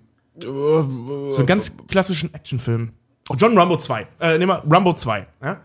Ähm, es gibt ein Problem, wie zum Beispiel äh, äh, John Rambo soll einen Soldaten befreien. Wie macht er das? Er tötet einen Haufen Leute. John Rambo will zum Helikopter. Wie macht er das? Tötet einen Haufen Leute. John Rambo wird verarscht. Äh, äh, Was macht er? Wie Er löst er das am Ende? einen- Haut dem Typen ein paar auf die Fresse. So, das ist, das ist so, ne? Plotpoints werden oder wichtige Punkte innerhalb der Handlung werden durch Gewalt beziehungsweise durch Aktion gelöst. Beispiel auch Matrix 2, wir müssen diese Typen finden, was machen wir? Eine ewig lange Verfolgungsjagd. Verfolgungsjagden sind ja so das Klischee aus, aus Actionfilmen. Also, dass das dass der einzige Weg ist, ein Ding zu lösen, ist eben über physische Aktionen. Handeln, und wenn- Handeln steht vor Reden, ja. Ja, genau. Oder, oder ja, Handeln kann ja alles Mögliche sein. Ja, also, ne, Massiv handeln. Massiv handeln, wenn man so will. Ne? Also in, groß inszeniertes Handeln. genau. Ähm, wenn man sich jetzt Rambo 1 anguckt, also First Blood anguckt, ähm, sind, ist es eigentlich nur das Ende. Der Punkt, ab dem das Ding in die Luft gejagt wurde, diese Höhle, ab dem Zeitpunkt, wo er beschließt, ich räche mich jetzt, ab da wird erst angefangen, Probleme, also von der Hauptfigur des Protagonisten, ähm, über physische Aktionen zu lösen. Bis dahin versucht er immer zu reden. Ja, Ne? Ja. Wisst ihr, was ich meine? Ja. Und das ist eigentlich eher so ein Dramamittel. Nee. Vor Dingen die, die Nee. Doch, eher schon. Das, allem das Problem ist, äh, ähm, die, die, äh, die Antagonisten machen das nicht. Genau. Die Antagonisten gehen immer über physische Handlung, aber nicht der Protagonist. Genau, und die, äh, das, das Ding ist halt zum Beispiel auch, was das Ding halt für mich auch für ein Kriegsdrama halt auch ähm, etabliert, ist äh, alleine diese ganze emotionale Ebene der Figur John Rambo einfach. Du kriegst was von seiner Vergangenheit mit, ähm, du kriegst was über seine Beweggründe mit und du kriegst vor allen Dingen seinen, gerade zum Ende, diesen Mental Breakdown von, von ihm halt mit. Also das Ding ist halt einfach, der ist nicht eindimensional. John Rambo ist, ist ganz, ganz ein drei, ganz dreidimensionaler, eigenständiger Charakter eigentlich, der sich in eine fiktionale Welt halt einfach nur einfügt. Ja, also Und das ist halt extrem gut. Das haben die meisten Actionfilme nämlich nicht, weil da ist nämlich in ihrer äh, Tiefe, sag ich mal, Gänsefüßchen Tiefe, sind die Figuren in einem Actionfilm sehr, sehr platt. Bestes Beispiel aus der Neuzeit, John Wick. Der hat zwar auch eine Motivation, aber die ist so platt und die ist Ja. so, so einsilbig eigentlich, dass jeder normale Meine Frau Mensch. ist tot, ich erschieße jeden. Ja, dass, dass jeder Mensch im Prinzip sa sagen würde, komm, da kommst du drüber hinweg. Äh, äh, John McClane. Ja. Ich sehe meine Kinder nie. Oh fuck, hier passiert was. Ratatatatat. Ne? Also das Leute, der wir finden den ersten Film Rambo First Blood alle drei cool und ich habe den auch vor ein paar Tagen gesehen und finde den wirklich Überraschend ich habe den gut. überraschend gut gefunden. Ey, Den so ging's mir. Ich habe den letztes Jahr das erste Mal gesehen, auf Empfehlung von einem Freund. Der meinte so, ey, der ist gerade bei Prime. Und er meinte so, äh, Rambo finde ich doof. Ja, guck dir mal den ersten an. Ich habe mich einen Nachmittag hingesetzt, dachte, komm, jetzt machst mal Rambo an. Mehr als Scheiße finden kannst du nicht. Ja. Und hab mir den angesehen und sah echt da so, ey, Alter, der ist mega gut. Aber ja, aber, das große Aber, ich glaube, ihr projiziert da jetzt im Nachhinein halt auch ein bisschen zu viel in diese Figur rein, weil der, der, der, der redet halt in dem Film fast nichts. Er spielt überzeugend. Er, aber der hat halt ein, zwei kurze Monologe. Aber er ist- Was, hat, was, hat denn, was hat denn der Redeanteil mit dem Filmgenre Nein, zu tun? vor allem ist Aber er- er ist gerade doch über voll das der- Genre, nicht, nicht über die Tiefgründigkeit des Films. Genau, und weil, außerdem- Weil auch, auch äh, Forrest Gump ist auch kein tiefgründiger Film. Er ist einfach nur ein sehr bewegender Ja, Film. und außerdem ist er, ist er halt genau die Figur, die John Rambo nämlich einnimmt, nicht durch, durch das, was ihm alles auch passiert, nimmt er voll die Underdog-Position ein und jeder Mensch kann sich mit ihm identifizieren. Er ist nicht einfach nur Ja, eine brutale Killermaschine, die, die im Moment die fernab von der Re Realität ist. Du identifizierst, äh, identifizierst dich mit ihm, weil jeder sich schon mal missverstanden gefühlt hat. Jetzt muss ich aber noch mal kurz zurückrudern. Die eigentliche Aussage war ja, die wir streiten sollen, nicht, ob das ein tiefgründiger Film ist oder nicht, sondern Nee, das ob es ein Actionfilm ist oder nicht. Und da Ja. spielt das überhaupt keine Rolle, Ganz wie genau, das spielt das keine. Rolle. aber trotzdem keine ist, Rolle. Ja, aber trotzdem ist er auch nicht ein reiner Actionfilm dann. Jetzt red ich mal, ihr, Verd ihr ich harmlosen jetzt mal kurz mal zusammenfassen? Ja, dafür, dass wir eine Pause machen. Also, ich habe dir gerade schon erklärt, wie das rein technisch ist und die Zusammenfassung dessen ist, John Rambo ist natürlich, oder Rambo ist natürlich ein Actionfilm, aber kein reiner Actionfilm. Das will ich damit sagen. Es ist mehr so ein Hybrid. Ja, so ein Action-Drama, ne? Genau. Ich lese mal ganz kurz vor aus dem Sachlexikon der Filmbegriffe der Universität Kiel. Ach, jetzt kommst du wieder mit deinem Buchwissen, du scheiß studierter Und zwar die Definition des Genres Drama, das ihr, über das wir ja gerade auch sprechen. Finde ich ganz interessant. Im Zentrum des Dramas stehen Figuren, die eine Lebenskrise durchmachen, vor eine lebensverändernde Entscheidung gestellt sind, ihr Leben aufgrund von Verlust, Verfolgung, zufälligem Glück oder ähnlichem neu formieren müssen. Das stimmt im Prinzip, das stimmt Genau. im Prinzip schon bei Oh. John Rambo. Weil das, Mhm. all bei- das haben wir bei Rambo. bei Rambo ja. First Blood.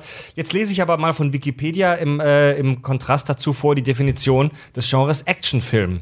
Hast du, Tobi, ja schon einen kurzen Abriss gegeben? Der Actionfilm ist ein Filmgenre, in welchem der Fortgang der äußeren Handlung von zumeist Kampf- oder Gewaltszenen vorangetrieben und illustriert wird.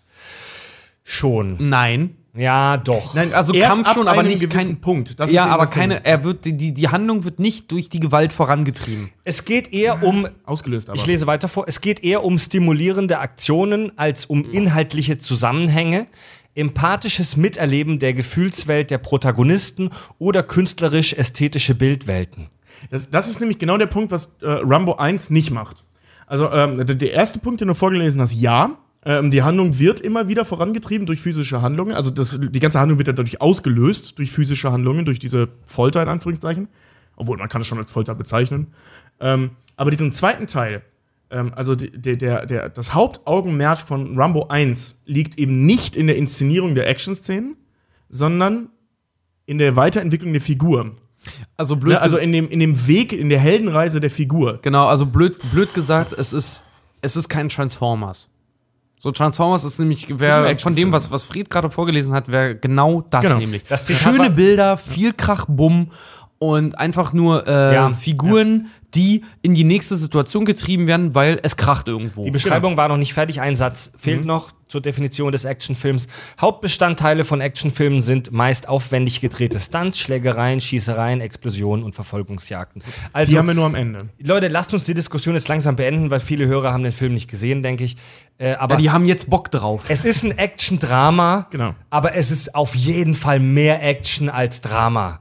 Es ist auf jeden Fall, es ist, es ist auf jeden Fall mehr Action Nee, ich würde als sagen Drama. fün- 45, 55. Nee, nee, äh, äh, wenn man, ja, wenn man die Runtime vielleicht sich anschaut, ist es mehr Action als Drama. Definitiv. Ja, das auf jeden Ähm, Fall. Aber das das ist das trotzdem, Ding, ja. die Action, die drin ist, finde ich, trägt trotzdem zum dramatischen Punkt, zur Charakterentwicklung extrem bei. Weil Rambo Gut, wird aber das ja. widerspricht sich ja nicht. Ja, aber Rambo wird ja, wird ja von, von, von Attentat zu Attentat, was er auf ihn dann vorhaben, der wird ja immer labiler. Ja, das stimmt. Und das, find, das, fand, das fand ich zum Beispiel ziemlich geil bei dem Film. Als ich den, als ich den gesehen habe, immer dachte so, Alter, jetzt kommen die damit. So, wissen die denn nicht, was die da bei dem im Prinzip auslösen mit? Weil das Ding ist, der ist ein mega krass ausgebildeter Guerilla- und Nahkampfspezialist, ne? Wenn du mit dem mit einer Bazooka auf engstem Raum irgendwie äh, äh, zur Pelle rückst, ja, dann äh, vor allen Dingen, es gibt, eine, Was es, gibt es, tun. es gibt eine Szene, wo er im Prinzip jeden von den, von den Menschen, von den Polizisten, die ihn verfolgt haben, jeden hätte töten können. Hätte können es aber nicht gemacht hat, weil er das nicht will, weil er selber sagt, hört mir, Ja. ihr fangt hier was an, was ihr nicht so beenden wollt. Ich habe Menschen getötet und ich könnte euch jetzt auch töten. Zufälligerweise habe ich dieses Zitat auch handschriftlich abgeschrieben. Ja. Ich hätte alle töten können. Ich hätte auch dich töten können. In der Stadt hast du die Macht. Nicht hier. Also im Wald. Du führst einen Krieg, den du nie begreifen wirst. Lass es sein. Ja, Genau, du und führst das ist, einen Krieg, den du nie begreifen wirst. Das ist so ein ganz dickes Zitat aus diesem Film. Ja, und das ist halt, das ist halt, äh, das ist halt was, wo ich halt persönlich sage, so die Handlungen tragen zu dem emotionalen Fokus und den, den Beweggründen von Rambo halt extrem bei, der, weil der extrem in die Ecke gedrängt wird, was im Prinzip dann eigentlich in totalem Chaos am Ende dann eigentlich, zu totalem Chaos am Ende führt. Also was den Actionfilm, wenn man jetzt aus der Handlung heraus, äh, den Film zu einem Actionfilm macht, wenn man aus der Handlung hinausschaut, ist, dass du einen Film hast, der als Drama beginnt mit einer traumatisierten Figur, die aber ähm, traumatisiert ist aufgrund des Krieges und logischerweise zu Action-Elementen führen muss, einfach aus der Handlung heraus. Genau. Ähm, aus deswegen den, aus ist den ein Grundvoraussetzungen. Aber eben nicht nur. Ich will gerade sagen, ich will, du willst, du willst im Prinzip nicht einen zweiten Lieutenant Dan sehen. Also, wer, also um das Du willst mal Vietnam-Veteran sehen, der noch seine Beine benutzen kann und eigentlich noch ein Ficker ist. um das abzuschließen an alle Hörer, die den nicht kennen, Sehempfehlung auf Ja. jeden Fall. Rambo First Blood gibt's bei Netflix kostenlos äh, zu gucken. Und äh, Richard, was zeigst du mir gerade Ich da? habe noch hier Buch und Film, bevor du das jetzt komplett abschließt halt. Ach so, Das war halt so, das, weil das Buch ist halt ich habe das erste Buch halt gelesen. Zu, zu Rambo First Blood. Genau, weil da gibt es nämlich auch signifikante Unterschiede äh, für jeden, der den Film halt nicht gesehen hat und vielleicht nur das Buch Oh kennt. ja, genau, zähl die noch mal kurz So, aus, das hat- auf, bevor Niemand kennt den Film nicht, aber das Ich wollte gerade sagen. so, den Film habe ich nicht gesehen, aber Rambo habe ich gelesen, der fand ich mega geil. Bevor wir in die Pause gehen, gerne noch mal kurz die Unterschiede Buchfilm. Achso, okay, ja, ganz gerne. Also John heißt er nur im Film, im Buch heißt er tatsächlich nur Rambo. Da wird nicht einmal ein Vorname oder irgendwas genannt. Ähm, der, das Buch äh, äh, war damals ausgelegt von dem, von dem Autor David Morrell, kam übrigens 1972 raus, das Buch. Ähm, er Also wollte, da, er wollte in dem? Buch, das ist nämlich echt krass, er wollte in dem Buch nur mit darstellen, das VVS, das Vietnam Vet Syndrome. Das war Thema dieser ganzen Buchreihe eigentlich nur. Er wollte steht zeigen, für Veteran. Genau, äh, wie, wie Vietnam-Veteranen eigentlich so ihre eigene Krankheit im Prinzip entwickelt haben, abgesehen von dem PTSD, dass die halt, dass dem bis heute das nachhängt im Prinzip, dass sie Vietnam-Veteran sind, dass das als unrühmlich gilt, wenn du Vietnam-Veteran bist. PTSD, posttraumatisches Stresssyndrom, Genau. Belastungs Belastungssyndrom. Belastungs, ja. Belastungsstörung. Belastungsstörung. Ähm, Dysfunktion, PTSD. Kann, kann, kann, man, Störungs kann man mittlerweile eigentlich das jetzt als, äh, also das ist mal so eine podcast-technische Frage, als bekannt voraussetzen, weil wir in jeder zweiten Folge über dieses, über dieses Phänomen sprechen? Wir haben ja Darf, schon ein darf bisschen, man sowas in Podcasts? Also da gibt da gibt's spannende Details. Da empfehle ich zum Beispiel den Podcast Psychotalk, wo Psychologen, ich glaube, drei Stunden darüber sprechen. ja, aber das meine ich nicht, aber sondern ich rede von unseren Podcasts. Wir haben ja auch schon drüber gesprochen. Auch hier, in ich jeder glaube, die- zweiten Folge. auch Ja. hier die Jungs und Mädels, äh, der, der, die beiden Jungs von ähm, Couchneurosen? Nee. Charakterneurosen. Charakterneurosen, genau. Also cool. posttraumatische Belastungsstörung. Ähm, ich glaube, ein grundsätzliches Bild davon hat man. Nach der Pause gleich werden wir vielleicht kurz noch drauf eingehen, äh, aber da setzen wir andere Schwerpunkte. Aber grundsätzlich kann man das, glaube ich, schon voraussetzen, dass man weiß, was da abgeht. Ja, und wenn nicht, dann hört, dann hört euch unsere Batman-Folge an, unsere Wolverine-Folge an, hört euch unsere Dexter-Folge an. Ja, das, so die letzten drei Folgen eigentlich. Ja, davon ich hab- kommt ich hab das in relativ häufig. Den Folgen jedes Mal mit diesem Katalog runtergebetet, was das ist. Das machen wir jetzt nicht nochmal. Nee. Ähm, und zwar die, die, ähm, okay, um mal auf das Buch wieder zurückzukommen.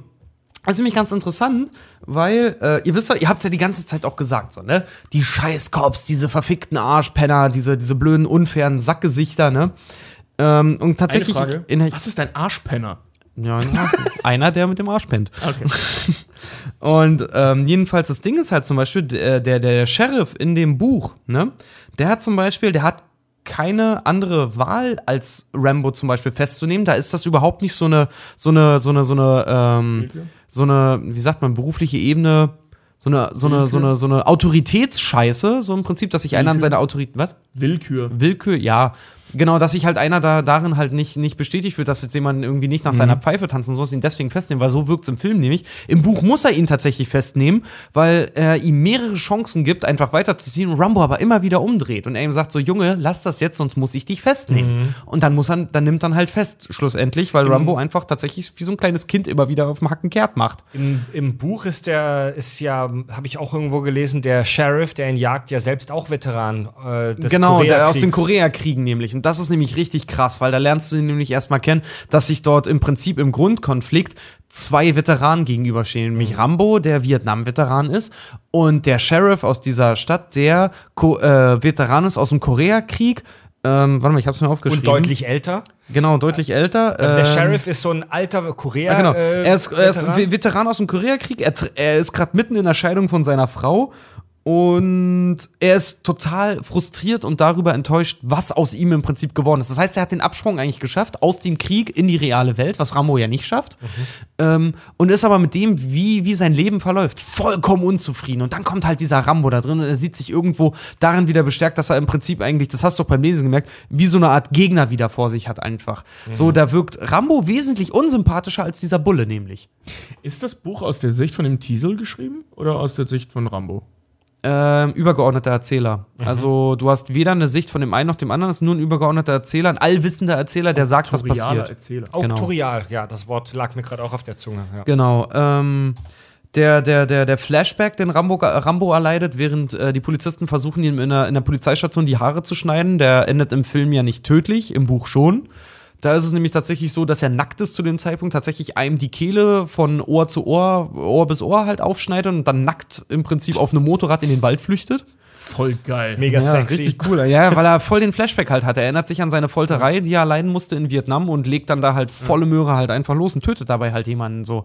Und das Ding ist halt, da Dinge, haben, wir schon, tatsächlich vorgekommen da haben wir halt schon das Ding nämlich so. In dem, in dem Film nämlich selber tötet er niemanden. Da passiert das halt nur versehentlich, sagen wir mal so. Im Buch ist gleich das Erste, sobald er seinen Ausraster da hat, er tötet halt. Er fängt aktiv danach an, Leute zu töten. Er schnetzelt sich da durch die Bullen. Genau. Ähm, was hatten wir hier noch?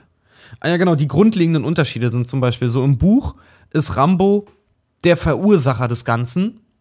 Ähm, also das heißt, die, die Handlungen, die, die geschehen, das, äh, was dazu führt, dass er zum Beispiel dann auch später dann mit einem Raketenwerfer rausgejagt wird, dass der Troutman kommt und sowas alles, er ist Verursacher des Ganzen. Das heißt, er hat so ein, er hat so ein ähm, Flashback und so ein Schnapper im Kopf, dass er tatsächlich diese Handlungen aktiv provoziert. Im Film ist er ein reines Opfer. Da passiert ihm das halt einfach. Da ist er Opfer ganz unglücklicher Umstände halt einfach. Und eines riesen Arschlochs. Genau. Im Buch mordet er ganz gezielt. Im Film droht er nur mit Verletzungen. Also er, er droht nur und er verletzt nur Menschen. Nur. Und zum Beispiel Rambo und der Colonel Troutman, die sind im Film, sind die so richtig dicke Buddies, so, ne? Die haben ja lange Konver Konversationen auch miteinander und unterhalten sich, wie das früher mit der Truppe war, etc. pp. Im Buch ist Rambo so brainwashed, dass selbst wenn der Colonel mit ihm redet, er überhaupt nicht weiß, wer das im, im ersten Moment überhaupt nicht weiß, wer das ist. Obwohl er mit ihm seine Ausbildung halt gemacht hat Echt? und diesen ganzen Scheiß. Ja, er hat erstmal im ersten Moment hat er überhaupt keinen Plan, wer das ist. Und auch im weiteren Verlauf. Erst durch längeres Zureden kriegt er ihn dann auf eine, nicht auf die Ebene, ich kenne den, sondern eigentlich auf die Vertrauensebene. Er ist auch aus dem Krieg und der, er versteht ihn. Er weiß aber bis zum Schluss eigentlich nicht, wer der Colonel eigentlich ist. Also das klingt so, als ob er im Buch echt voll Gemüse ist. ja, aber richtig. Der Und ist richtig, richtig fertig. Oder? Was? Klingt total eindimensional. Ja, voll. Wie gesagt, der ist im Buch ist der eine seelenlose Killermaschine. An dem Punkt, wo er dann snappt halt einfach nur, ne? Snapped. ähm, in, der, in der Stadt, wenn er dann in der Stadt ist, in dem Buch tatsächlich, so, er, er im Film übernimmt er ja auf der Jagd nach diesem Sheriff Diesel, der noch so witzigerweise Teasel. heißt. Diesel, Diesel, Diesel. Ähm, da macht er das ja sehr geschickt, dass er halt so die Lichter nach und nach ausschaltet und Kameras ausschaltet und sich dann so ein Stück für Stück ihm im Prinzip annähert. Ne? Im Buch rastet er volle Möhre aus und tötet Polizisten, Leute aus der Armee und Zivilisten, aber wirklich noch und nöcher. Der macht, der veranstaltet da in dieser Stadt ein richtiges Blutbad. Das geht richtig, richtig rund. Ähm, Klingt cool. genau, Hab ich auch gerade und, gedacht. genau, und eins der, der größten so Sachen ist halt, wie gesagt, das, so. das, das, das Ende. Und zwar äh, stellt er den Polizisten am Ende nämlich in dem, in dem, in dem, im Buch. Und die, der Polizist aus einer Reaktion heraus schießt Rambo in den Bauch. Rambo schießt auch auf ihn. Die treffen sich beide, gehen beide zu Boden und genau in dem Moment, weil Rambo den Schmerz halt aufgrund von Adrenalin und was auch immer das halt aushalten äh, kann und eigentlich für den finalen Schuss ansetzen möchte, in dem Moment taucht halt der Troutman auf und schießt ihm halt von hinten den halben Schädel halt einfach weg. So, Tr- Rambo ist tot, die ganze Story ist, ist weg, die kehren das dann auch noch so leicht unter den Teppich und der Polizist stirbt halt auch. So, das sind so die grundlegenden Sachen, also wirklich die ganz, ganz grundlegenden Sachen aus dem Buch. Kann ich jedem nur empfehlen. Also, wer Rambo mal lesen möchte, auch wenn er vielleicht ausgelacht werdet, weil es auf dem Nachttisch liegt, ey, lest's mal wirklich. Noch dazu ist echt ein Page-Turner. Ich habe das heute in einem Tag durchgeballert.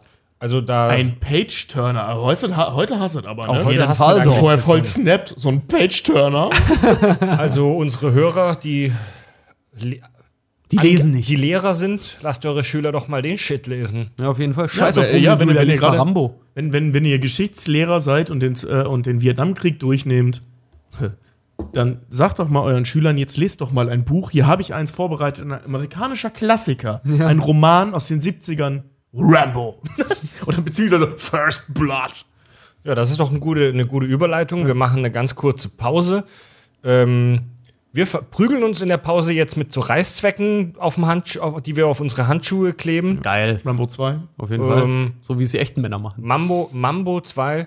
Und nach der Pause geht's weiter mit Vietnam. Good morning, Vietnam! Wie möchte, Vollkommen unangebracht, dieses Ja, Zitat eigentlich. Am 6. Juni 69 tritt er in die Armee ein und wird abkommandiert zu einer Spezialeinheit. Er wird Hubschrauberpilot und lernt Sprachen.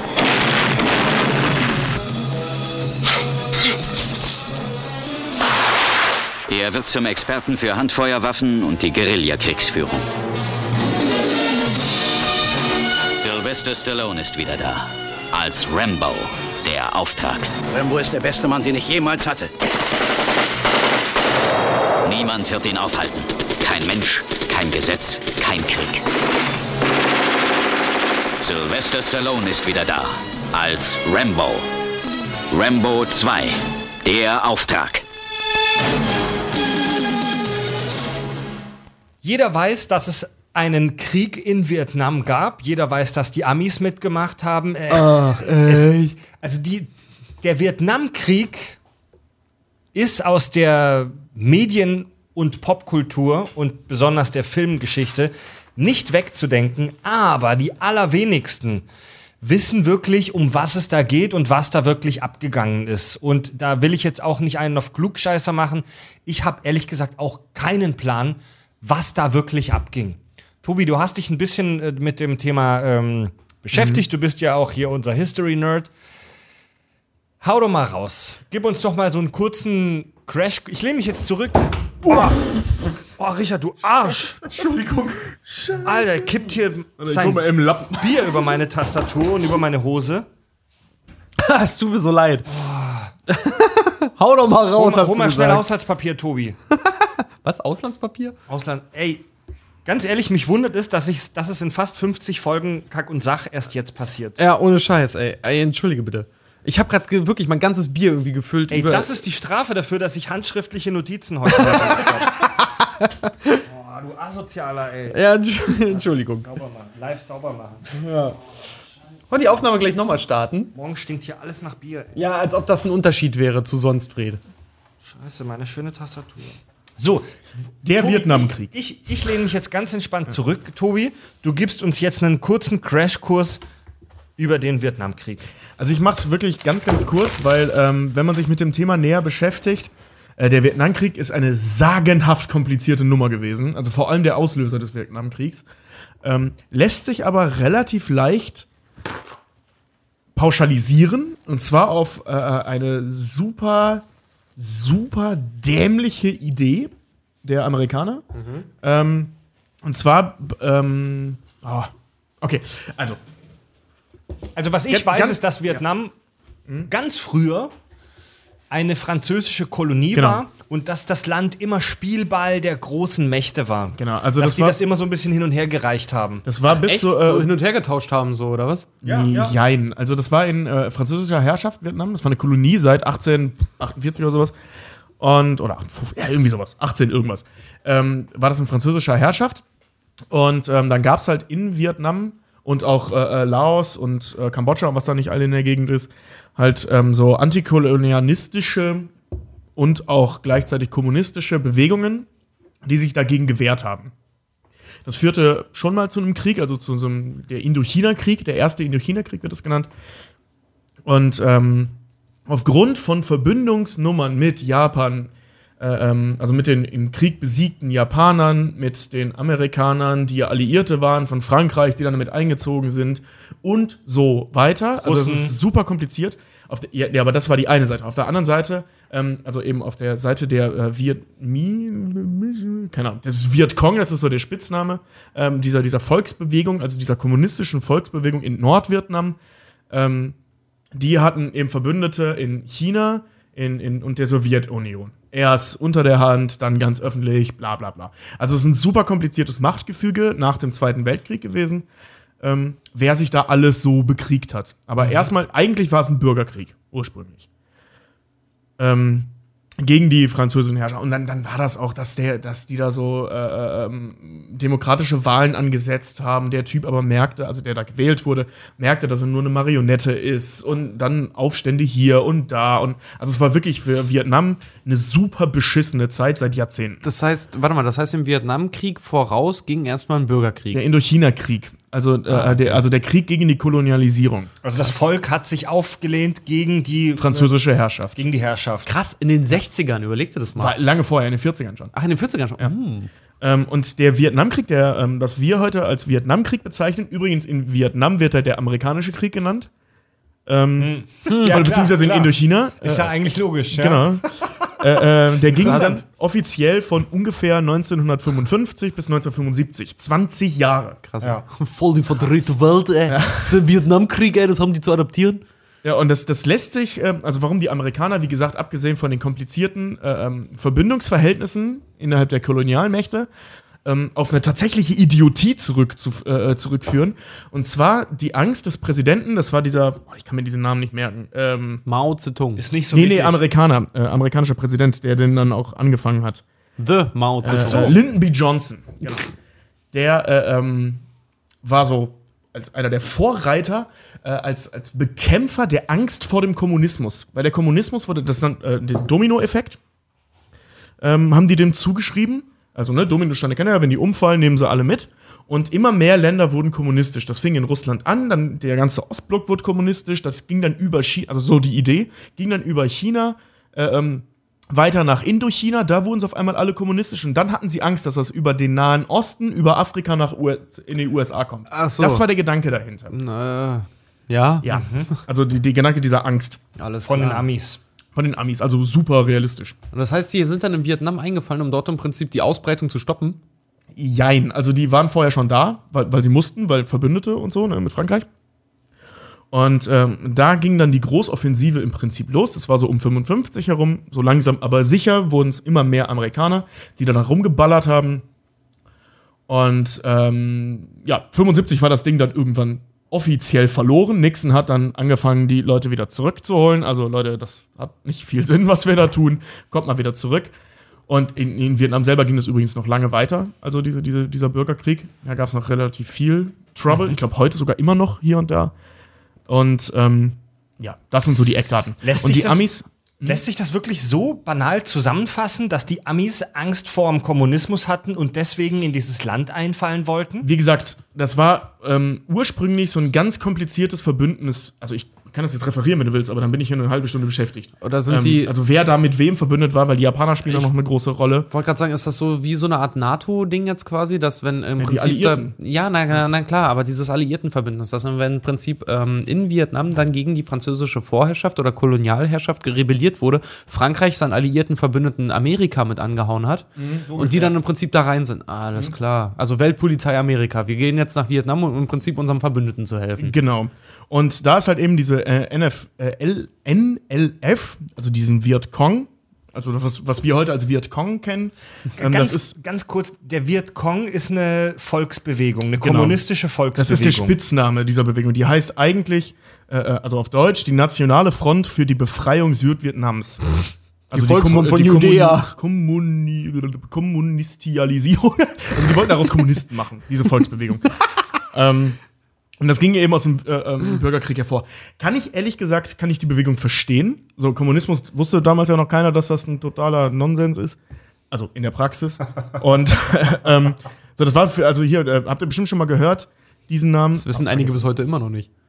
Wing Ji Mu oder so, keine Ahnung.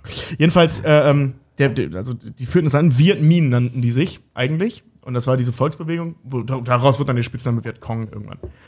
Und ähm, die haben sich eben gegen diese, diese Kolonisierung gewehrt. Also ein durchaus verständlicher Grund, einen Bürgerkrieg anzufangen. So, Leute, lasst euch in Ruhe, lasst uns in Ruhe, ihr sitzt auf der anderen Seite der Welt, was habt ihr mit uns zu schaffen? Ja. Das war ja überall auf der Welt der Fall, dass die dann irgendwann angefangen haben zu rebellieren, diese ganzen Kolonien. Zu Recht auch.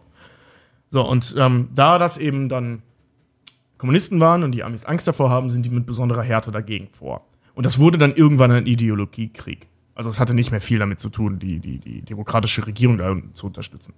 Weil die war eh nur ein Marionettentheater der Franzosen. Also dieser Vichy-Regime nannte sich das, das waren die Franzosen da unten. Ähm, die haben halt Marionetten eingesetzt und dagegen haben die Leute sich gewehrt und die Amis haben denen geholfen, diese Marionetten weiterhin zu unterstützen. Ähm, ja, Das Ziel der Amis war, diese Volksbewegung, den Vietcong, einfach zum Schweigen zu bringen. genau. Und gegen den Kommunismus zu kämpfen. Das war im Prinzip so ein, so ein, so ein, so ein äh, Stellvertreterkrieg. Das ist so der Beispiel für, äh, das Beispiel für einen Stellvertreterkrieg. Ah, Ähm, statt dass die Amis gegen die Russen kämpfen, kämpfen hier irgendwo am Arsch der Heide in irgendeinem Land, das böse gesagt niemanden interessiert, Ja. denselben Krieg, den sie hätten auch über die ganze Welt verteilen Ach können. krass, das heißt, das war nicht irgendwie, weiß ich nicht, jetzt so wie die Afghanistan-Kriege oder irgend sowas, war das nicht irgendwie ein Kampf um Land und Rohstoffe, sondern es Ja, war, angeblich auch, logischerweise. Was sind Amis, die da Krieg geführt haben? ja, deswegen würde mich, gra- mich würde gerade nur interessieren, weil, was gibt's denn für Bodenschätze in Vietnam? Ah, Aber boah, haben die da müsste ich jetzt nochmal nachgucken, aber die, die haben welche. brauchen die etwas Demokratie? ja, genau. Ja, aber also um Ressourcen ging es da mit Sicherheit nicht. Ähm, ja, wie gesagt, es gibt Leute, die sagen, da ging es auch um Ressourcen. Es ging auch um Ressourcen, es gab Ressourcen oder es gibt Ressourcen in, in äh, ähm, Vietnam. Aber es, war ist- eher es ein ist- Ideologiekrieg. Ja, es ist jetzt kein Land, das für seine mächtigen Ölreserven bekannt ist. Nee, deswegen brauchen die auch keine Demokratie da. Ja, genau. Und äh, ähm, hier der Woodrow Wilson, ne, auch so ein amerikanischer äh, Präsident, der hat das halt weitergeführt, ne, der ist ja dann, dann, dann ging halt diese ganzen abgefahrenen Sachen, die wir heute aus den Filmen kennen, die wirklich ekelhaft grausam waren, was wir gerade schon mal hatten mit diesem äh, Entlaubungszeug, dieses Orange Agent Orange. Agent Orange. äh, mit Napalm. Das war ja der erste wirkliche Großeinsatz von Napalm, also dieses Zeug, was man drüber streut und es brennt tagelang, und es brennt alles nieder. Napalm ist eingedicktes Benzin. also das ist, das, ist, das ist chemisch weiterverarbeitetes Benzin, das wirklich fast so gelartig ist. Und das brennt super heiß. Es ist super gefährlich. Selbst wenn du nur ein paar Tropfen davon abkriegst, hast du heftige Verbrennungen. Wenn du damit einen Volltreffer abkriegst, bist du auf jeden Fall tot. Und du kannst es nicht mit Wasser löschen, denn es schwimmt einfach auf dem Wasser oben drauf. Also das, wär- äh, du, du musst wirklich mit, mit, mit du musst mit, mit Hightech Feuerwehrequipment kommen und bestimmten anderen chemischen Stoffen, um das zu löschen.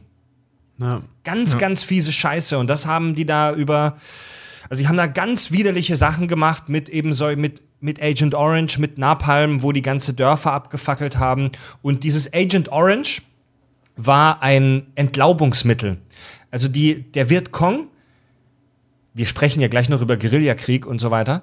Ähm, der Vietcong, also die Einheimischen, hatten den natürlich den großen Vorteil, dass sie das Land viel besser kannten als die Amis. Und die konnten sich verstecken in den Wäldern.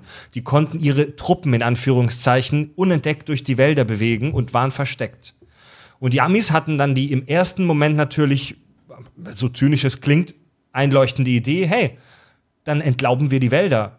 Wenn die, wenn die Bäume alle keine Blätter mehr haben, können wir super mit unseren Flugzeugen gucken, wo sind denn die fremden Truppen und haben Agent Orange so einen chemischen Stoff ausgelassen, der die Bäume entlaubt. Ähm, da ist super viel Dioxin drin, mega giftiger Stoff, der die Ländereien da auf Jahre verseucht hat und der halt auch stark krebserregend ist. Und das ging nicht nur gegen die einheimische Bevölkerung, sondern auch gegen die eigenen Truppen. Ja, Ganz klar. viele Vietnam-Soldaten, die zurückgekommen sind, hatten Krebs wegen Agent Orange. Ja.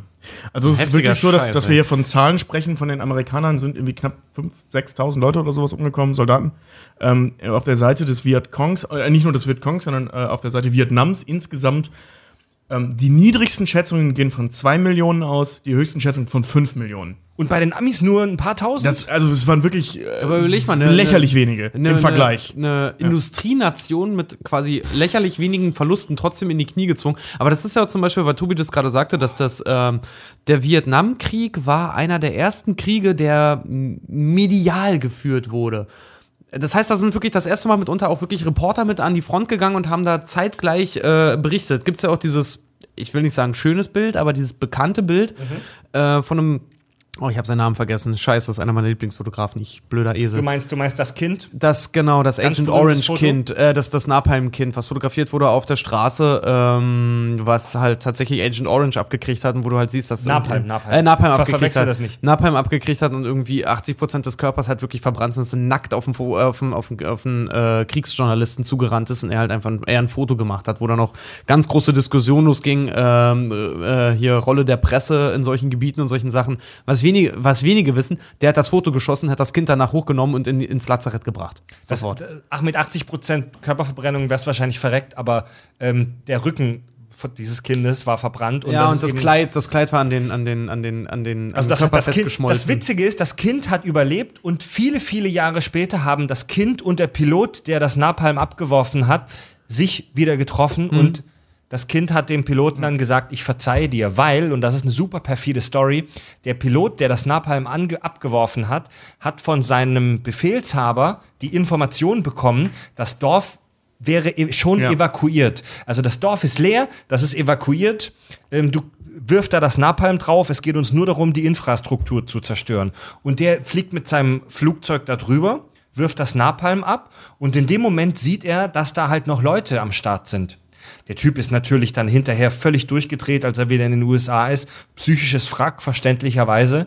Ähm, seine Frau, seine Familie, seine Kinder, alle haben sich von ihm abgewendet. Der Typ war wirklich, ist, eine- ist eine mega unglückliche Geschichte. Und viele, viele Jahre später haben er und dieses Kind von diesem Foto sich tatsächlich in der Realität getroffen. Das ist ja so ein bisschen wie die, wie die Geschichte von diesem ähm, Piloten, der damals die Bombe auf Hiroshima abgefeuert hat, der sich auch irgendwann umgebracht hat, seiner, seiner Die. Verantwortung wegen. Ja. Ich habe mich übrigens gerade zahlentechnisch vertan. Ähm, also ich habe zwei Zahlen verwechselt. Äh, bei den US-Soldaten sind 58.000 Soldaten gestorben und 5.000 Verbündete. Okay, das kam mir auch ein bisschen wenig Ja, ja. vor. Also gerade. 5000 amerikanische Verbündete. Witzigerweise, wenn man bedenkt, dass es eigentlich eine französische Kolonie war. Ja. Also das zehnfache US-Soldaten-Ideologie. Aber 60.000 ist schon krass versus Ja, ja, Millionen. Ja, also wie gesagt, zwei bis über fünf Millionen die Schätzungen. Und ungefähr von diesen fünf, gehen wir mal von fünf Millionen aus, weil, sind wir ehrlich, mit den ganzen Spätfolgen und so sind es mindestens fünf und wenn es Millionen. nur eine Million ist. ja, 1,3 Millionen davon waren angeblich nur Soldaten. Das heißt, Rest war fast Zivilbevölkerung. zwei Drittel waren Zivilbevölkerung. Ja. Ja. Ja. richtig, richtig krass. Aber ich habe auch ganz viele Sachen darüber auch mal gelesen. Ähm, Ho Chi Minh hieß übrigens der Anführer von diesem Vietcong-Nummer. Ah, Das sind- Ho Chi Minh? Ja, Haben wir ja schon tausendmal gehört. Der Name sagt einem Ach, was. ist, ne? Ja. Nee, ich habe Mao Zedong von gesagt. Ho Chi Minh, ja. Das war der Anführer des Vietcong. Ähm, Ja, also der, ja, der Begründer dieser ganzen Idee. Das ist ja auch, äh, ähm, ah, was wollte ich denn sagen?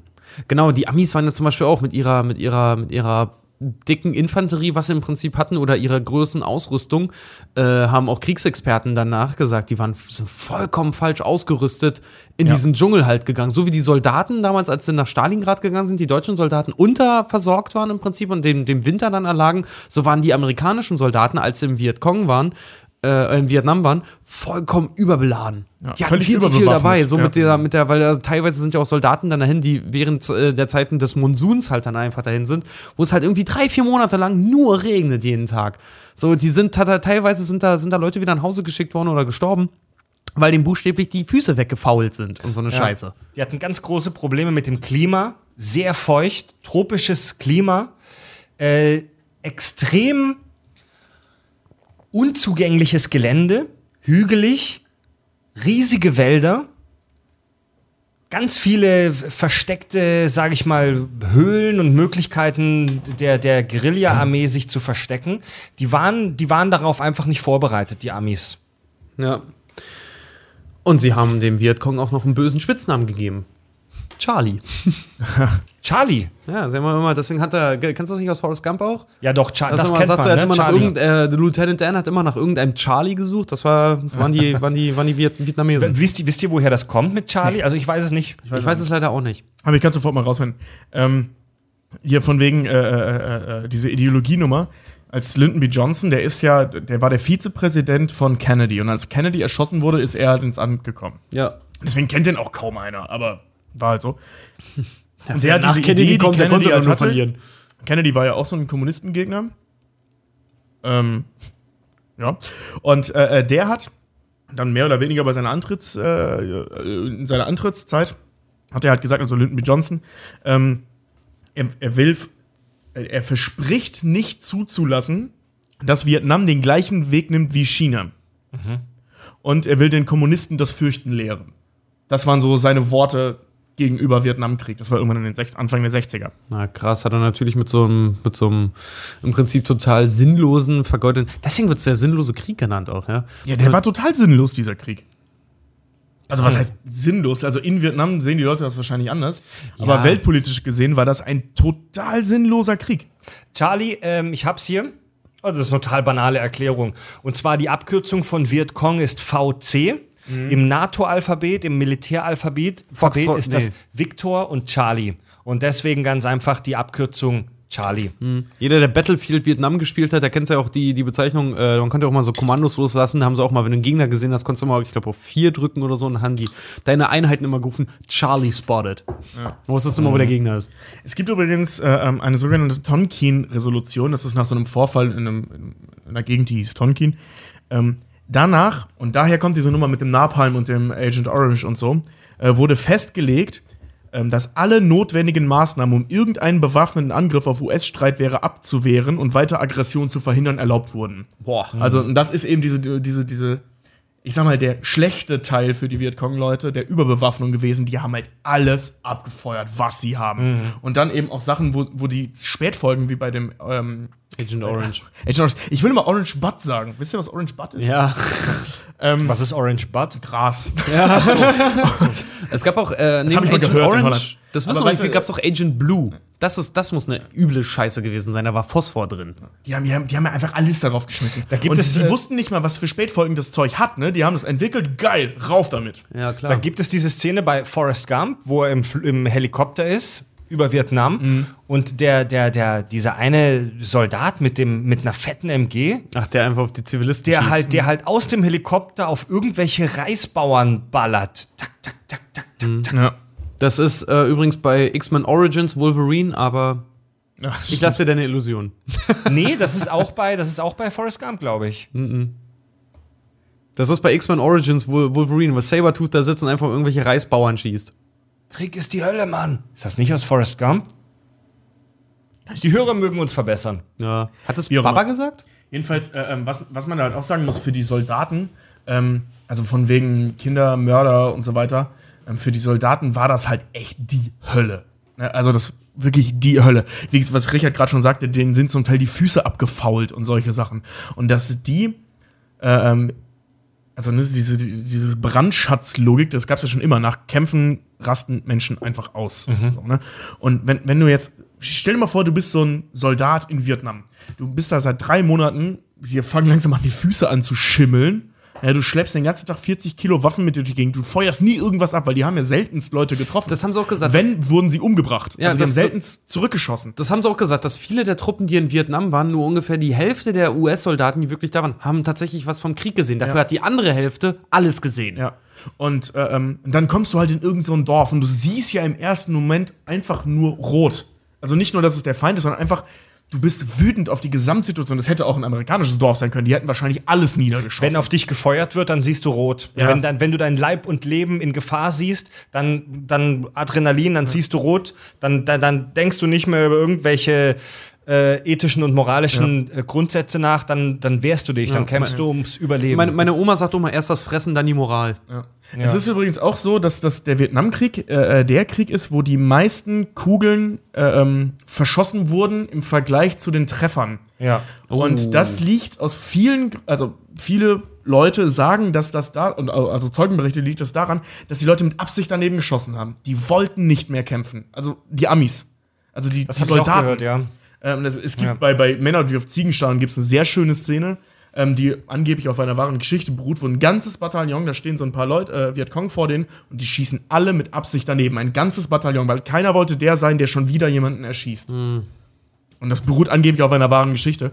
Und es gibt so ganz viele Zeugenaussagen von irgendwelchen Generälen und so, dass irgendwann die Truppen wirklich verweigert haben, also nicht den Befehl verweigert haben, sondern daneben geschossen haben. Und du kannst ja man kann schwer beweisen, dass jemand mit Absicht daneben geschossen hat. Ja, auf Ne? jeden das Fall. ist wirklich schwer beweisbar. Dann wäre es ja illegal. Auf jeden Fall. Im Krieg. Ah, krass. Bescheuerterweise. Ja, und in der Zwischenzeit, während die ähm, Soldaten dann im Vietnam waren und da versucht haben, quasi die Demokratie zu verteidigen und denen eingetrichtert wurde, dass es für ihr Land ist, äh, ging zu Hause in den USA, da brach die Hölle auch zeitgleich los. Riesenprotestwelle. Die größte Friedensbewegung in der Zeit der, äh, der westlichen Welt. Ja, die eigentlich. Hippie-Bewegung ist ganz, ganz Ja. groß geworden zu dem Zeitpunkt und wirklich so äh, die Black Panther-Bewegung auch, diese, Ja. diese inner, innerterroristische Bewegung der Schwarzen dann auch noch in Amerika hat sich ja zu dem Zeitpunkt ganz, ganz stark forciert. Ja. Ja, da Also ging, schon, da ging schon echt auf beiden Seiten ging richtig der Shit los, weil die Amis halt mega protestiert haben, halt auch gegen den Krieg, den sie eigentlich gar nicht wollten. Ja. Nie- Niemand wollte diesen Krieg. Die, die, die, Amer also die, die Amerikaner haben im Laufe des Krieges immer mehr die, die Unterstützung des eigenen, Volke, des eigenen Volkes verloren. Ja. 20 Jahre Krieg und es ist nichts passiert. Es gab keine, es gab keine wirklichen Erfolgsmeldungen. Man hat immer nur Bilder gesehen von irgendwelchen weggebombten Dörfern, von Helikoptern, die Feuer spucken auf vietnamesische äh, Dörfer und Städte. Aber es ist, es ist nichts wirklich passiert und die amerikanische Bevölkerung hat nach und nach einfach gecheckt, das ist scheiße. Das ist scheiße, was wir da machen. Und die Ami, die, die US-Regierung hat vollkommen die Unterstützung der eigenen Bevölkerung verloren. Und weil, weil das Ding ist auch, die Leute haben auch irgendwann angefangen zu begreifen, dass egal ob wir den Krieg gewinnen oder verlieren, es gibt keine Auswirkungen außer die Zerstörung, die passiert ist. Der, der Krieg hat keinen Effekt, egal wie er ausgeht. Ja. Und das war ja wirklich so. ne? So, der ist jetzt, äh, das war ja so ein schleichendes Ende. Das war ja nicht so, dass von jetzt auf gleich das Ding beendet wurde, sondern äh, ähm, hier bei, bei Wilson noch ging das immer weiter zurück und Nixon hat dann ja die letzten irgendwann zurückgeholt und so. Ja. Ähm, das ist ja nicht so, dass die von jetzt auf gleich den Krieg verloren hätten, sondern die mussten einfach irgendwann aufgeben. Das hatte keinen Sinn, dieser Krieg. Und irgendwann musste auch die Regierung einsehen, dass dieser Krieg keinen Sinn hat. Das, Hat Kennedy denn nicht sogar dann zurückgeholt, final? Kennedy war schon längst tot. Ni- Nixon hat den Krieg Nixon, beendet. ja, ja, Ja, Nixon. sorry. Kennedy Da- war ja schon seit zehn Jahren tot. Also- Ja, sorry. Das ist ja. schon langsam so die Überleitung zum Thema Guerillakrieg. Also Kriegsführung muss man sich ja vorstellen. Früher, früher damals, da war noch alles gut, alles gut. Früher war Krieg führen, ich rede jetzt wirklich so von Napoleon, 18. bis 19. Jahrhundert. Früher funktionierte Krieg führen so: zwei Armeen verabreden sich also die haben Mhm. sich tatsächlich teilweise verabredet, dass die Führer sich äh, einen Termin und einen Ort ausgemacht haben, Ja, wann- wo dann diese beiden Heere, Wann eine Schlacht stattfindet. ja, wo dann einfach. diese beiden Heere aufeinander getroffen sind auf freiem Feld, Soldaten gegen Soldaten und der eine bombt den anderen zu Schrott oder der meistens war es so, dass einer dann einfach geflüchtet ist, ja, ähm, und dass dann, dass es dann einen Gewinner dieser Schlacht gibt. Symmetrische Kriegsführung. Zwei Armeen stehen sich gegenüber. Das ist ja im Mittelalter schon so gewesen. Ja, genau. Das war eigentlich schon immer so. Ja. Vietnam ist das absolute Paradebeispiel für asymmetrische Kriegsführung. Wir haben auf der einen Seite die Amerikaner, das ist eine, Klass das ist eine klassische, klassische Armee. Also das sind ausgebildete, in Anführungszeichen, Soldaten, die mit Kriegsgerät dahin kommen, wir möchten Krieg führen. Vor allem Die- mit Technik. Mit Ja, Technik. Genau. Die, die militärisch organisiert sind, bla bla bla bla bla. Auf der anderen Seite haben wir den Vietcong. Kann man das eigentlich, ist das rassistisch, Vietcong? Ist da, hat das Nee. einen Das ist halt damals der Unterton? Spitzname gewesen, aber ich glaube, der ist.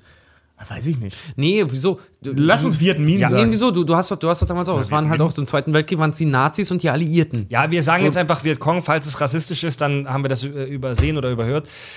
Dann, dann, also wir haben die, die Amis, diese konventionelle Armee und die, die ähm, der Vietcong, das ist keine Armee. Nee. Das, Also denen stehst du nicht auf einem Schlachtfeld gegenüber. Das ist die Bevölkerung, die sich mit Guerillakriegstechniken wehrt. Und äh, da möchte ich jetzt Richard dir so ein bisschen das Wort geben, denn du hast dich so ein bisschen auf das Thema Guerillakriegsführung ja ähm, vorbereitet. Ja, ist nämlich auch mega interessant, auch weil ähm, zum Thema Guerilla, ich weiß nicht, wie es euch geht, aber ich habe Guerilla. Guerilla. Guerilla. Guerilla. Ja, ich, ich hatte nie Also Spanisch. Dopp- Doppel-L im Spanisch wird ausgesprochen wie ein J. Ja, okay, ich, ich hatte nie Spanisch. Deswegen heißt es ja auch Mallorca und Weißt du nicht was? Gorillakrieg, okay. Wir haben bewaffnete Gorillas in den Vietnam, nach Vietnam geschickt und haben die kämpfen lassen. Mit, mit Zylinder und Zigarren, wir nannten sie Steve. Das ist ja mein Traumhaustier. Ich wollte gerade sagen, je- jeder, der das Thema kennt, Harambre war auch dabei.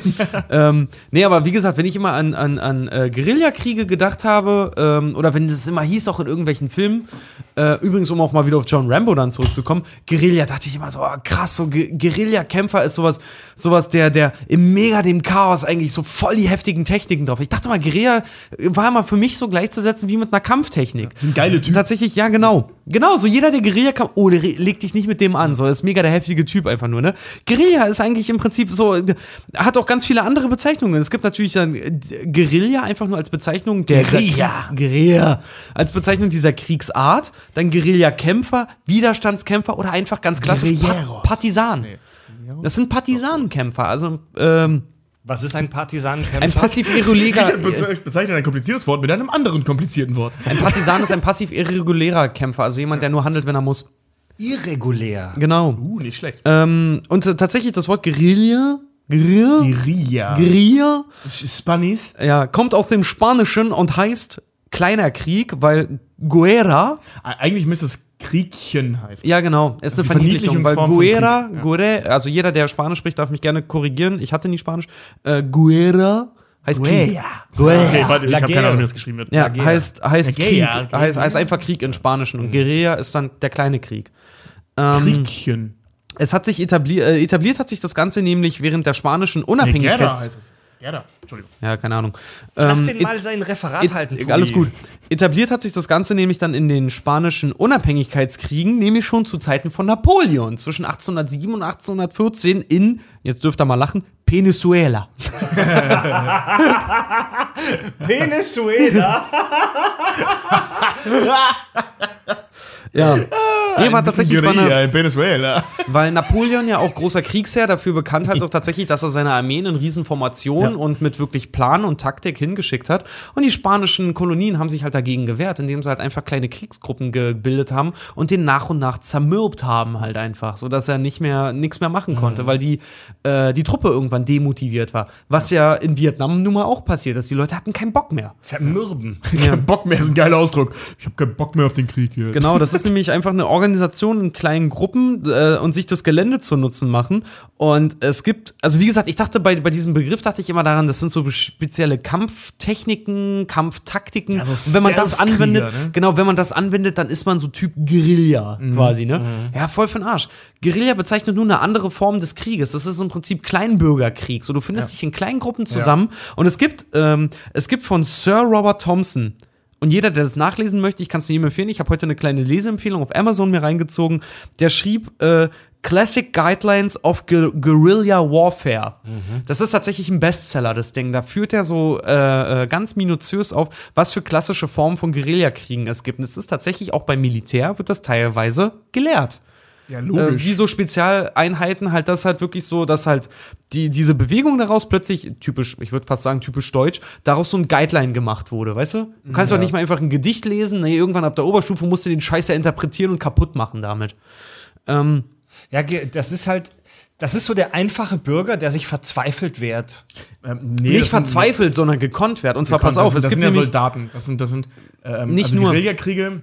Nicht nur, es haben auch tatsächlich einfache Bauern, haben auch klar. Guerillakrieg betrieben. Aber was ich meine ist, Guerillakriege, also da, wo die stattfinden, ist das, boah, ich würde sagen, fast nie, wenn nicht sogar wirklich nie, ähm, eine Situation, wo ein General auf die Idee kommt, ich schicke meine best ausgebildeten Soldaten in einen Guerillakrieg. Mhm. Sondern das sind meistens Bürgerkriegssituationen, wo das angewendet wird. genau. Wie zum Beispiel da diese, diese Wehrnummer in, in, äh, gegen Napoleon. Genau. Wie Bolivien, Che Guevara, diese ganze Nummer. Da Ja. haben sich einfach irgendwelche Leute zusammengetan, also Rebellen zusammengetan und haben einen Guerillakrieg gegen die äh, Das ist Regierung auch, das ist auch, Che Guevara, wer das zum Beispiel nicht weiß, Che Guevara ist einer der bekanntesten und besterprobtesten Guerillakrieger Ja. gewesen.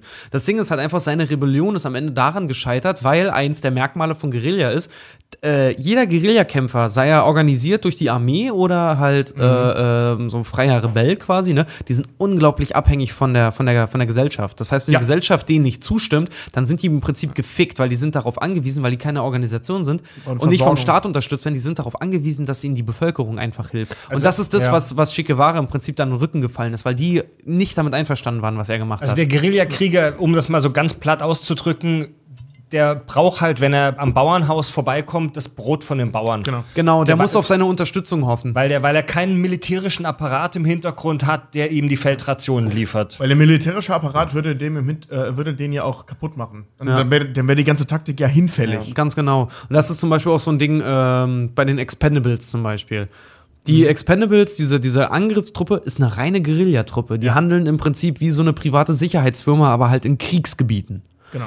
Ähm, und das Geile ist halt auch zum Beispiel, und jetzt nochmal auf Rambo zu kommen, und das finde ich macht ihn eigentlich noch mehr zum Ficker, als er eigentlich ist.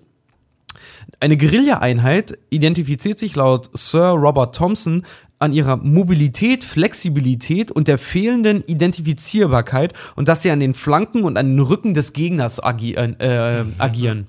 Das heißt also, du bist mitten im Gefecht, aber eigentlich, weil du nicht identifiziert bist und auch die Regierung dich immer verneinen würde, wenn es aufkomme, dass du eine Guerilla-Einheit bist, du bist vollkommen auf dich alleine gestellt.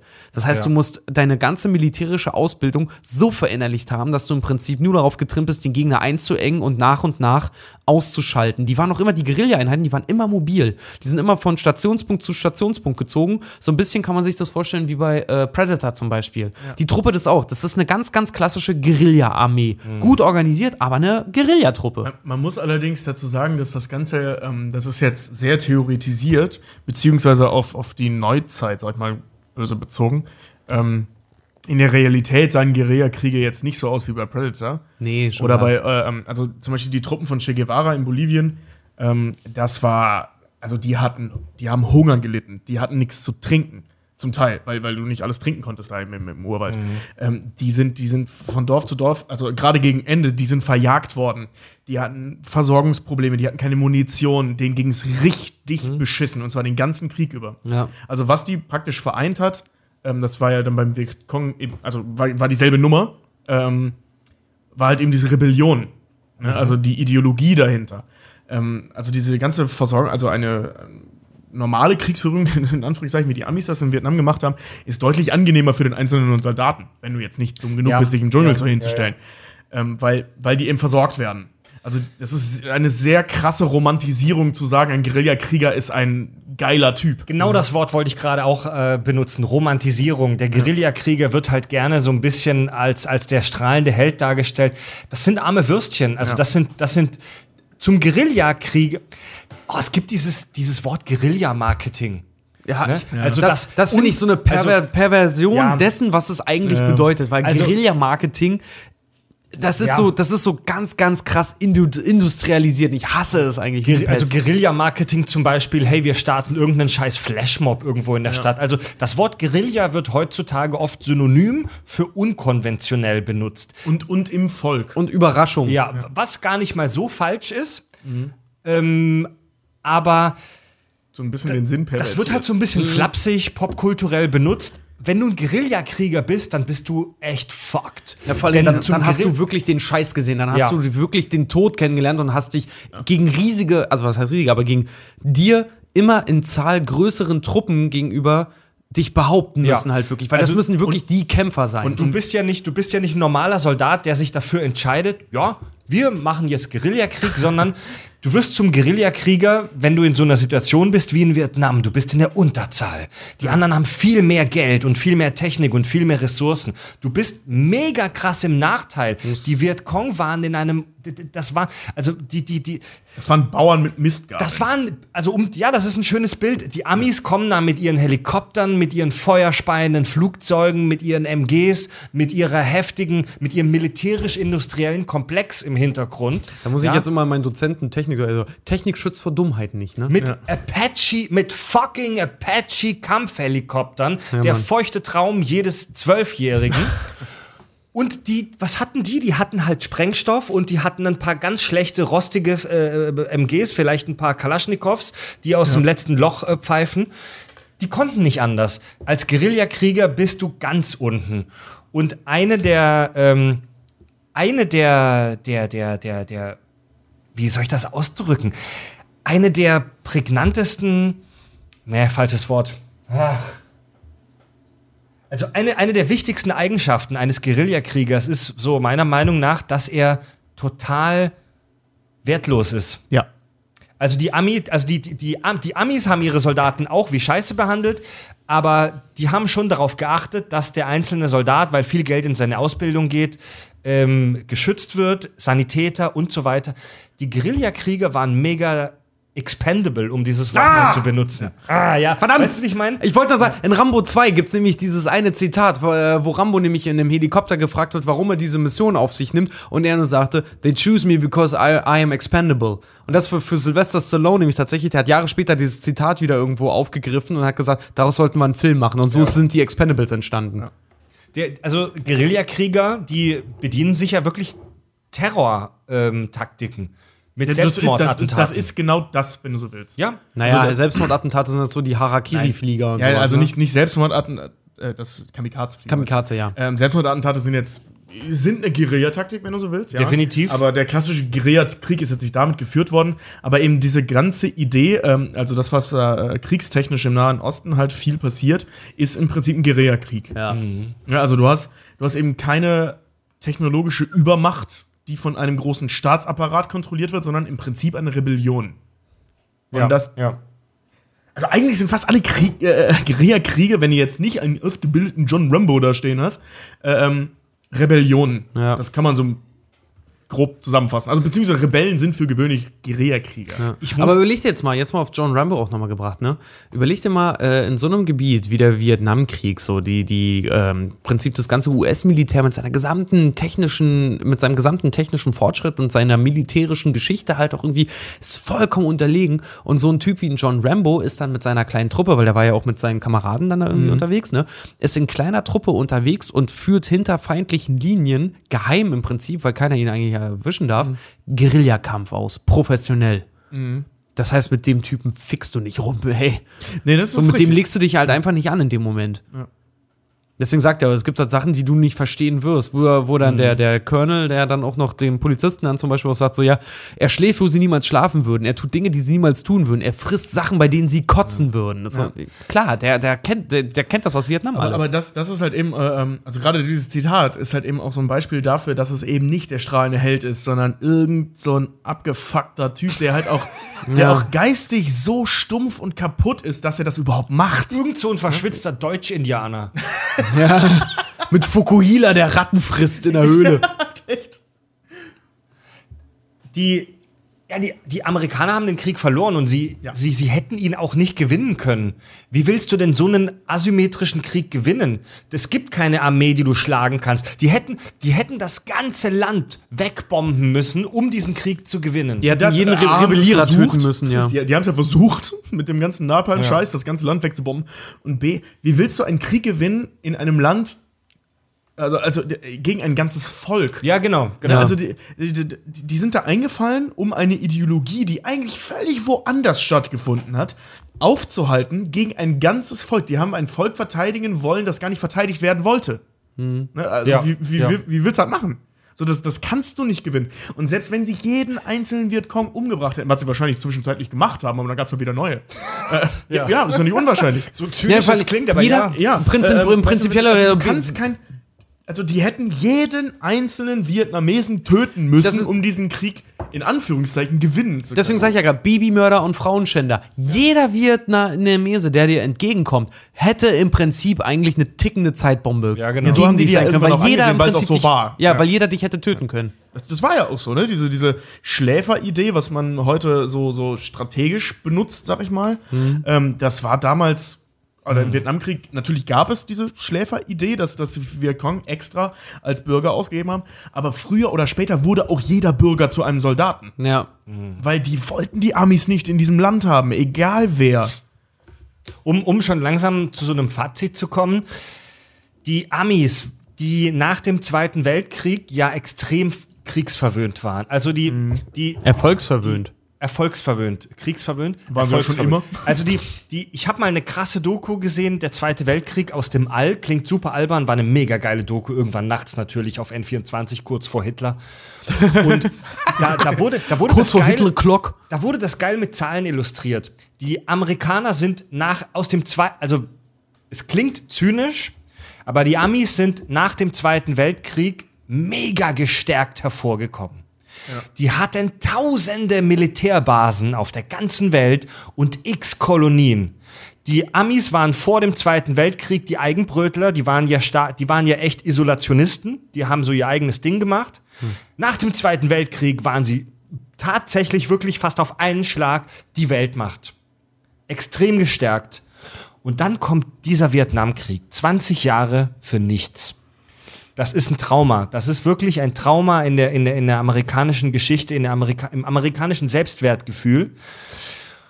Und das haben die Amis jahrzehntelang versucht, medial zu verarbeiten. Ich meine, gucken wir mal auf die Rambo-Reihe. Was, da, was die da machen, ist nichts anderes als diesen Krieg einfach nochmal nachspielen. Aber diesmal gewinnen die Amis. Ähm, stimmt. Ja. Ja. Ich habe übrigens gerade eine coole Zahl gefunden, die will ich mal kurz in den Raum schmeißen, weil das zu dem passt, was du gerade gesagt hast. Ähm, von wegen kriegsverwöhnt, ne? also zu dem Begriff kriegsverwöhnt. Ähm, von den, also das ist jetzt Stand 2015, ähm, von den 239 Jahren, die Amerika 2015 existiert hat, haben die 222 Jahre Krieg geführt. 93 Prozent der Zeit, in dem die USA existiert haben, die Krieg geführt. Nicht dein Irgendwo. Ernst. Ja. Total irre.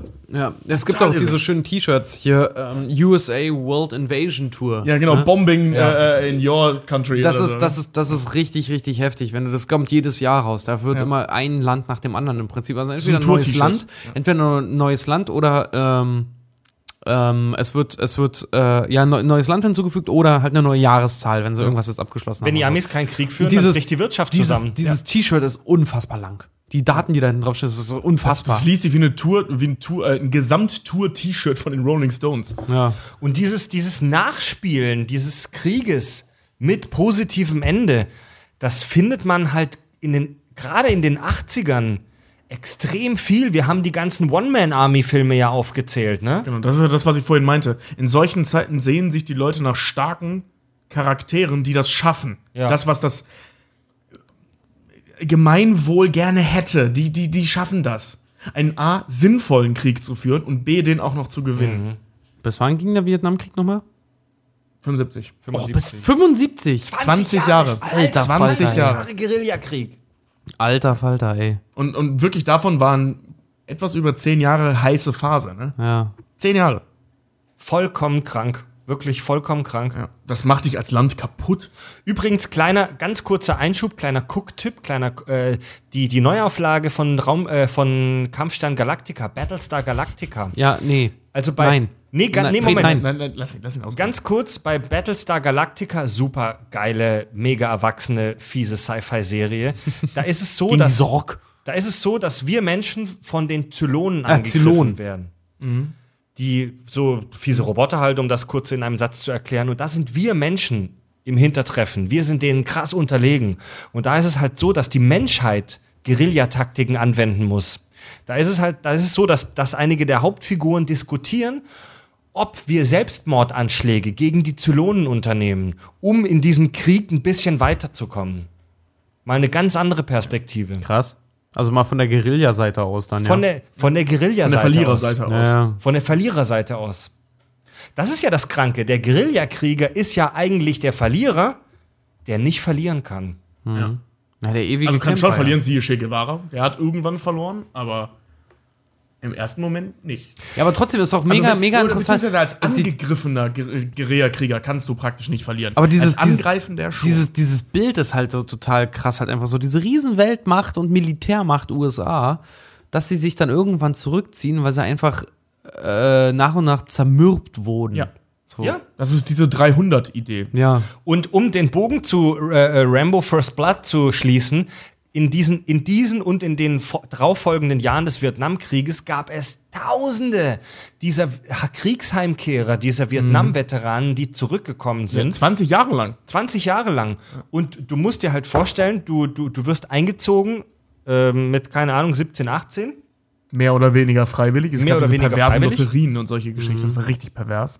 Also du, du wirst zum Kriegsdienst verdonnert, du musst nach Vietnam, du überlebst es, du kommst zurück. Du hast nichts gelernt. Du hast keine Ausbildung gemacht, du hast kein Studium gemacht.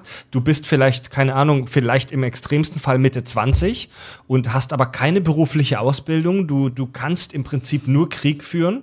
Und wenn du mit Mitte 20 zurückkommst, bist du auch nicht mehr ganz komplett so physisch. Ja. Du bist physisch und psychisch stark Den- vielleicht angeschlagen. Den Leuten wird dann so eine Scheiße, den armen Soldaten wird dann so eine Scheiße eingetrichtert, wie hier, ihr kämpft fürs Vaterland. Ja. Ja. Ja, das für ein Bullshit einfach nur so. Du bist, du bist stigmatisiert. Du hast für dein Land gekämpft, aber für die Leute bist du halt nur ein asozialer, stinkender Rumtreiber.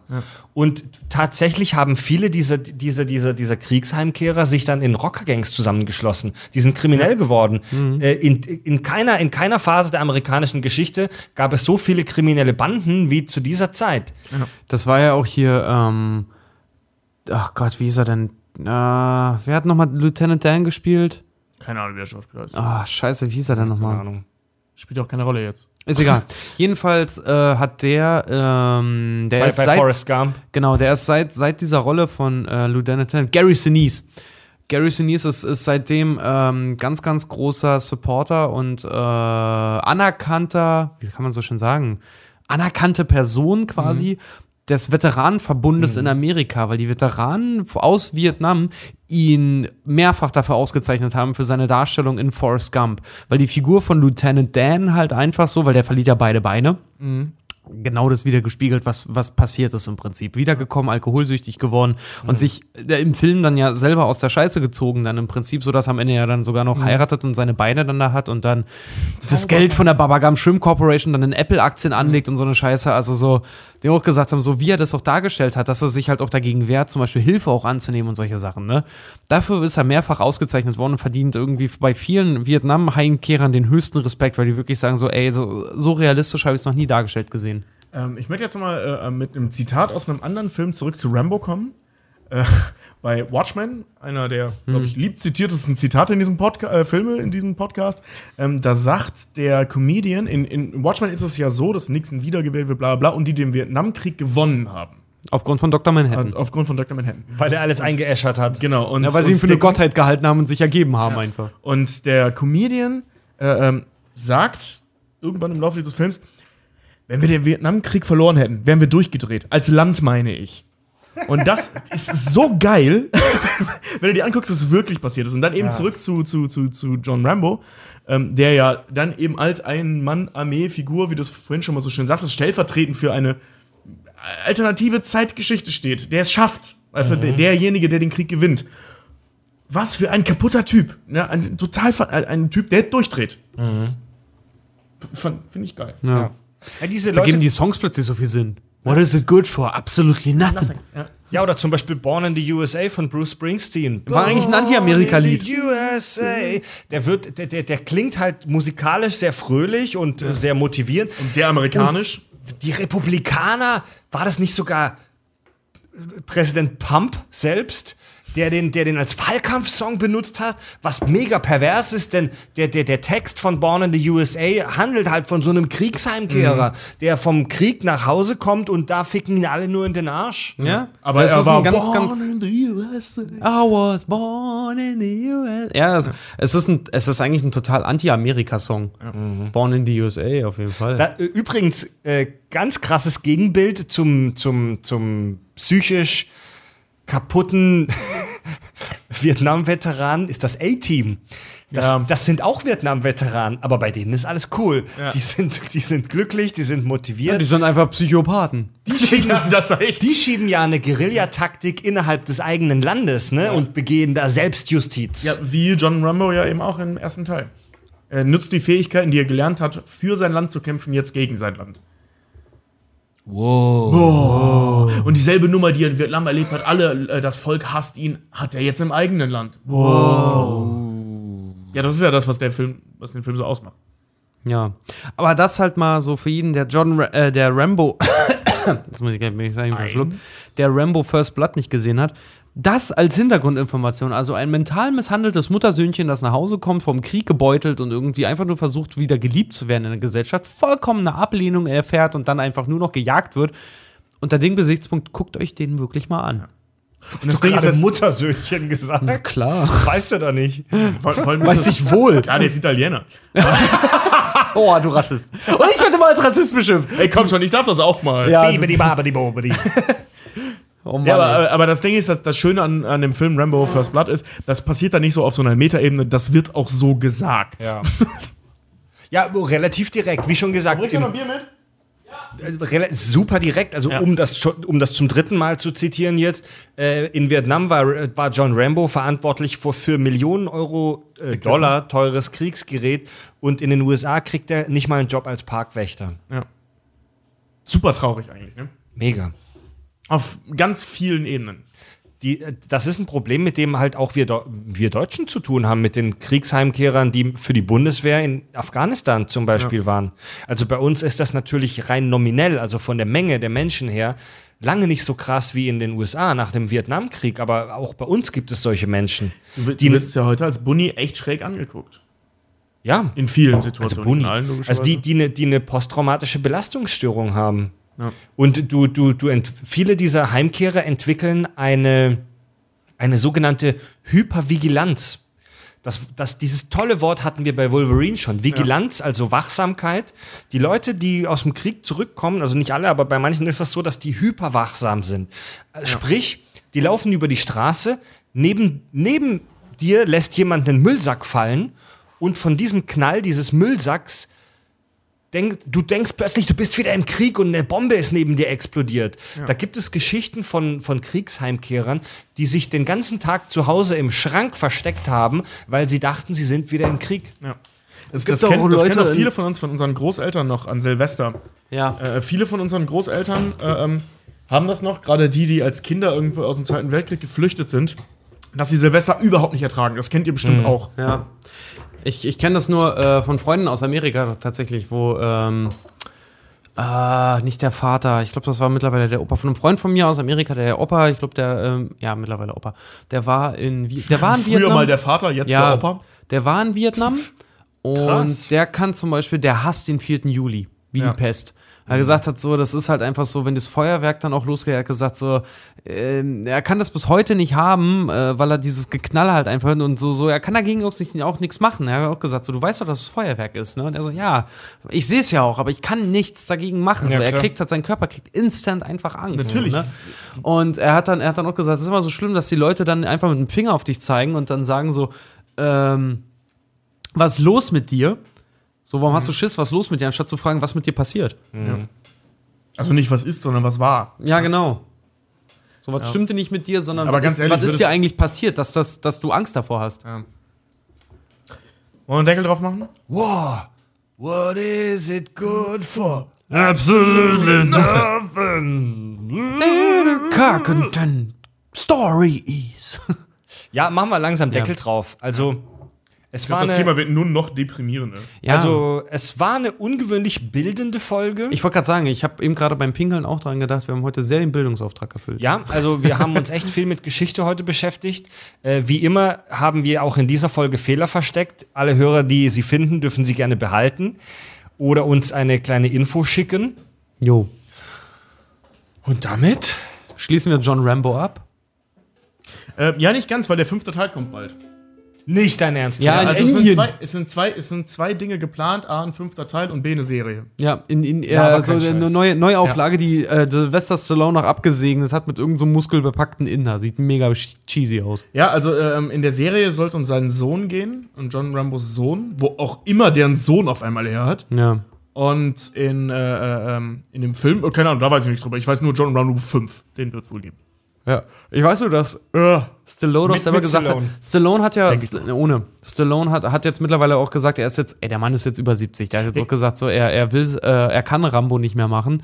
Und er hat immer gesagt, so, er hätte es tatsächlich eigentlich ganz gerne, dass in dem letzten Rambo-Film mit ihm eigentlich, jetzt ist leider der letzte Film John Ra Rambo, ähm, er hat immer gesagt, im letzten Rambo-Film hätte er es ganz gerne, dass Rambo eigentlich gegen ISIS kämpft. Ja. Oh, Leute. Ja, es ist, es ist sehr pathetisch alles. Nee, nee, nee, nee, einfach nein. Nee, so- Ja.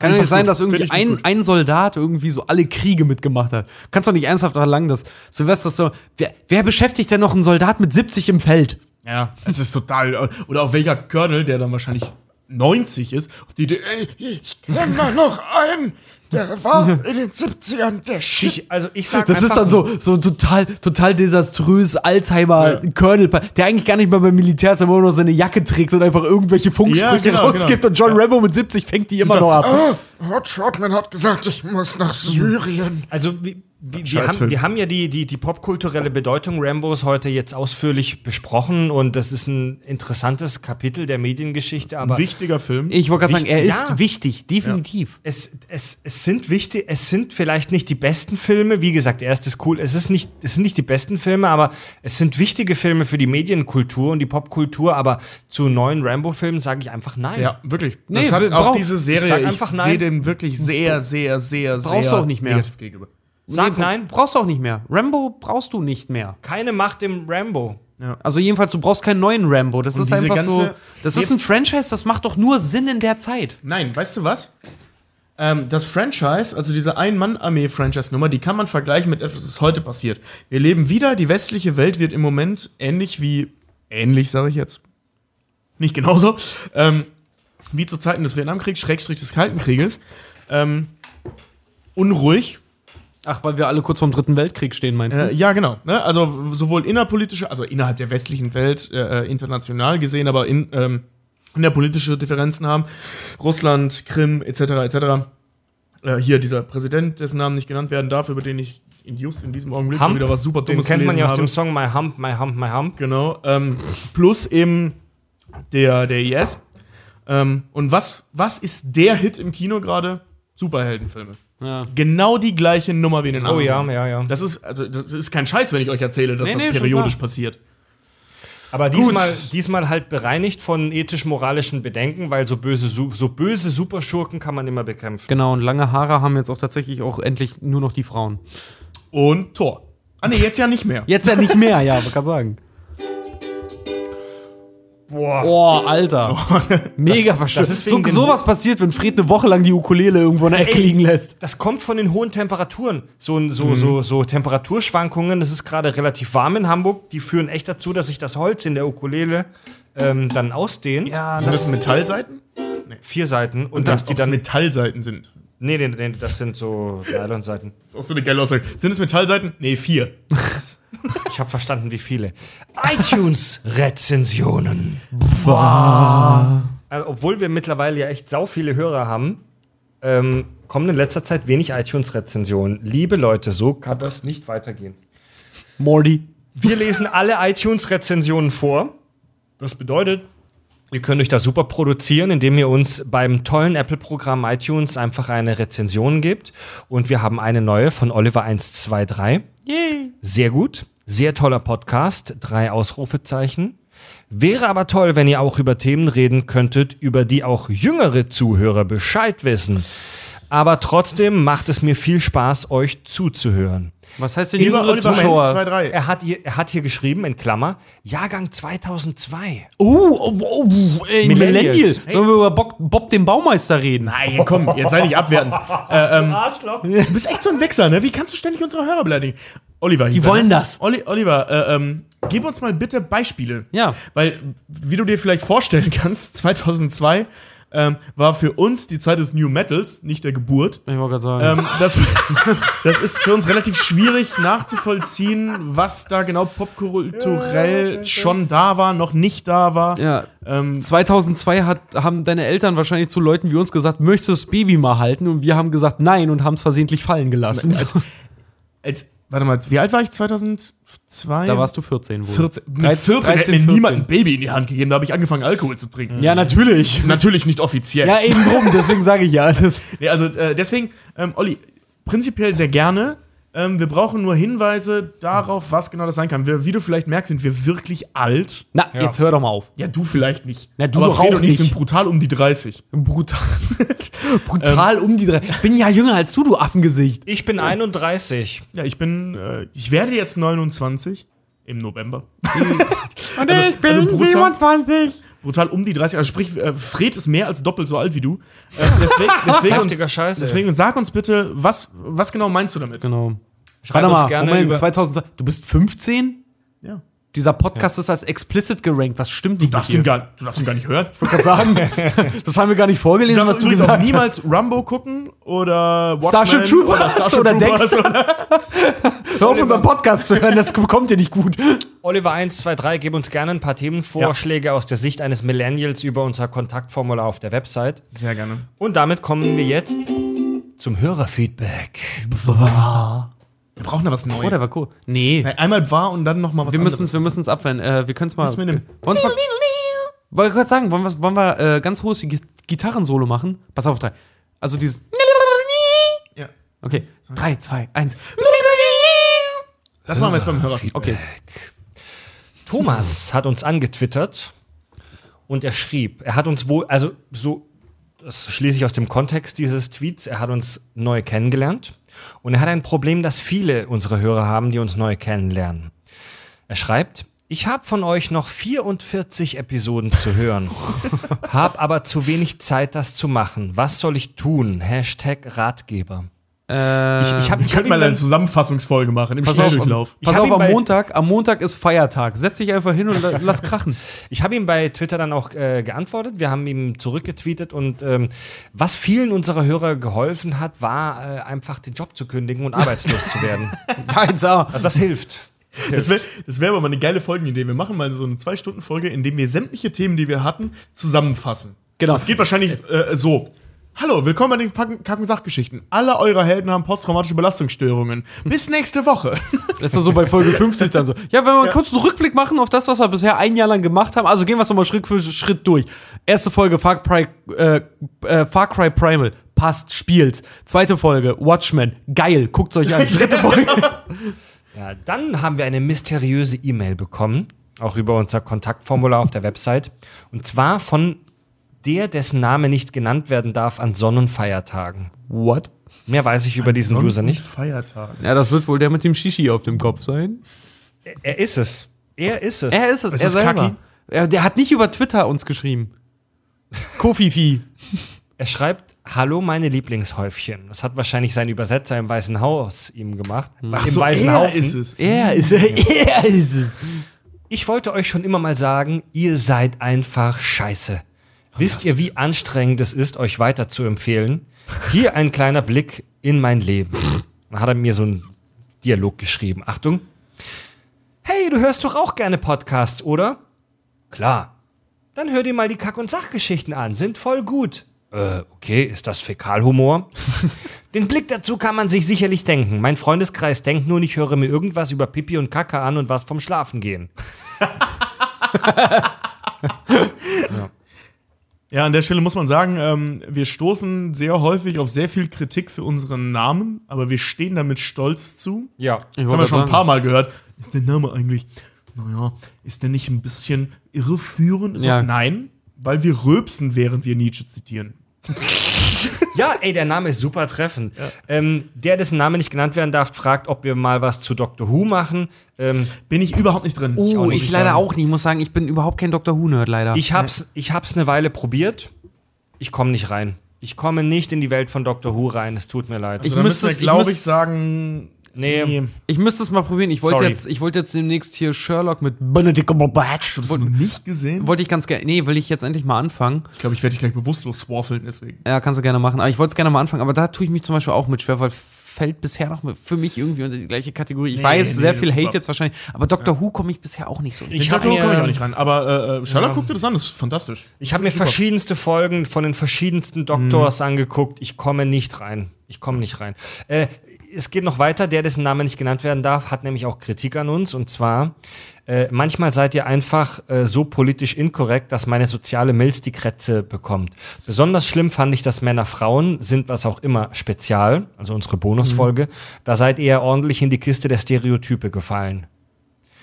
Ja. Es war aber auch Absicht. Ja, das war schon, ja. Das war Sinn der Sache, ne? Das war, ich wollte recht. gerade sagen, das war Sinn, das war einfach Sinn der Sache. Und wo, wo sind wir denn bitte politisch? Es- wir, äh, es wir haben doch selber, halt- Fred, Fred wedelt ja schon immer mit einem großen, wir haben hier so einen großen Holzpenis, der wedelt ja mit dem aber schon, wenn wir halt auch Gefahr laufen, wenn jetzt ein Thema ausgesucht wird und es prinzipiell zu politisch sein könnte. Also da achten wir sehr darauf, dass wir eben nicht politisch Moment, sind. mit dem Pimmel wedel ich nur, wenn einer von euch zu stark die anderen unterbricht. Das hat nichts mit politischer Correctness zu tun. Also das Ding ist, man muss diese ganze Nummer, die wir ja sagen, äh, äh, ähm, erzählen, halt grundsätzlich als Satire erstmal betrachten. Ich weil das ist ja. Sinn der ganzen Angelegenheit hier. Im Zweifel immer Satire. Im Zweifel immer Satire. ähm, also diese Männer- und Frauenshow, das war halt wirklich Sinn der Sache. Ne? Das, war, das ist ja die, die Mario Barth-Folge, äh, die wir mal gemacht haben. das war ja auch eine Bonusfolge. die ja auch, also wir haben ja wirklich unsere Freundin hier hingesetzt und wirklich uns hier hingesetzt. Ja, ja. Das ist schon wahr, was da gesagt Ja, wird. vor allem, das Und- ist halt auch so, seht's doch mal so, es ist Community Service und wir sind ja auch von Stereotypen nicht gefeit. wir, wir bedienen sämtliche Und Stereotypen. hey, ba- also diese Bonus, diese Valentins-Bonus-Folge, wir sind da auch nicht so gut rausgekommen. Die ganze, die Vor allem, ganze du Welt, hast ganz schön Dresche die ganze Welt konnte zuhören, wie sich meine Freundin über meine mangelnde sexuelle Leistungsfähigkeit beschwert Aber hat. das war so witzig. Ja, Mann. Vor allem, ich will's nicht sagen, aber Fred hat noch ganz andere Sachen rausgeschnitten aus der Folge. Äh, er Das schreibt, war die erste Folge, die wir richtig geschnitten ja, haben. ne? Mann, die, haben wir richtig, die hatte Fred richtig heftig er geschnitten. schreibt PPS, Fred, ich empfehle dir elektronische Halsbänder. Über Konditionierung kriegst du sicherlich Tobi und Richard nicht in den Griff. Dann werden die Folgen nicht so spannend. Danke, Bam! Und eine letzte Zuschrift habe ich noch und zwar von unserem Schweizer Militärguzzi. Oh, cool. Ich habe unseren, Hallo, Be unseren bekannten Delio, der äh, ja mit uns Improvisationstheater spielt bei das Pokémon? Elbe vom Ei und der bei uns in der Pokémon-Folge zu Gast war. Der ist ja Schweizer, da habe ich gefragt. Schweizer Militärguzzi heißt so viel wie Schweizer Militärkeks. Also das ist so die Schweizer Panzerschokolade.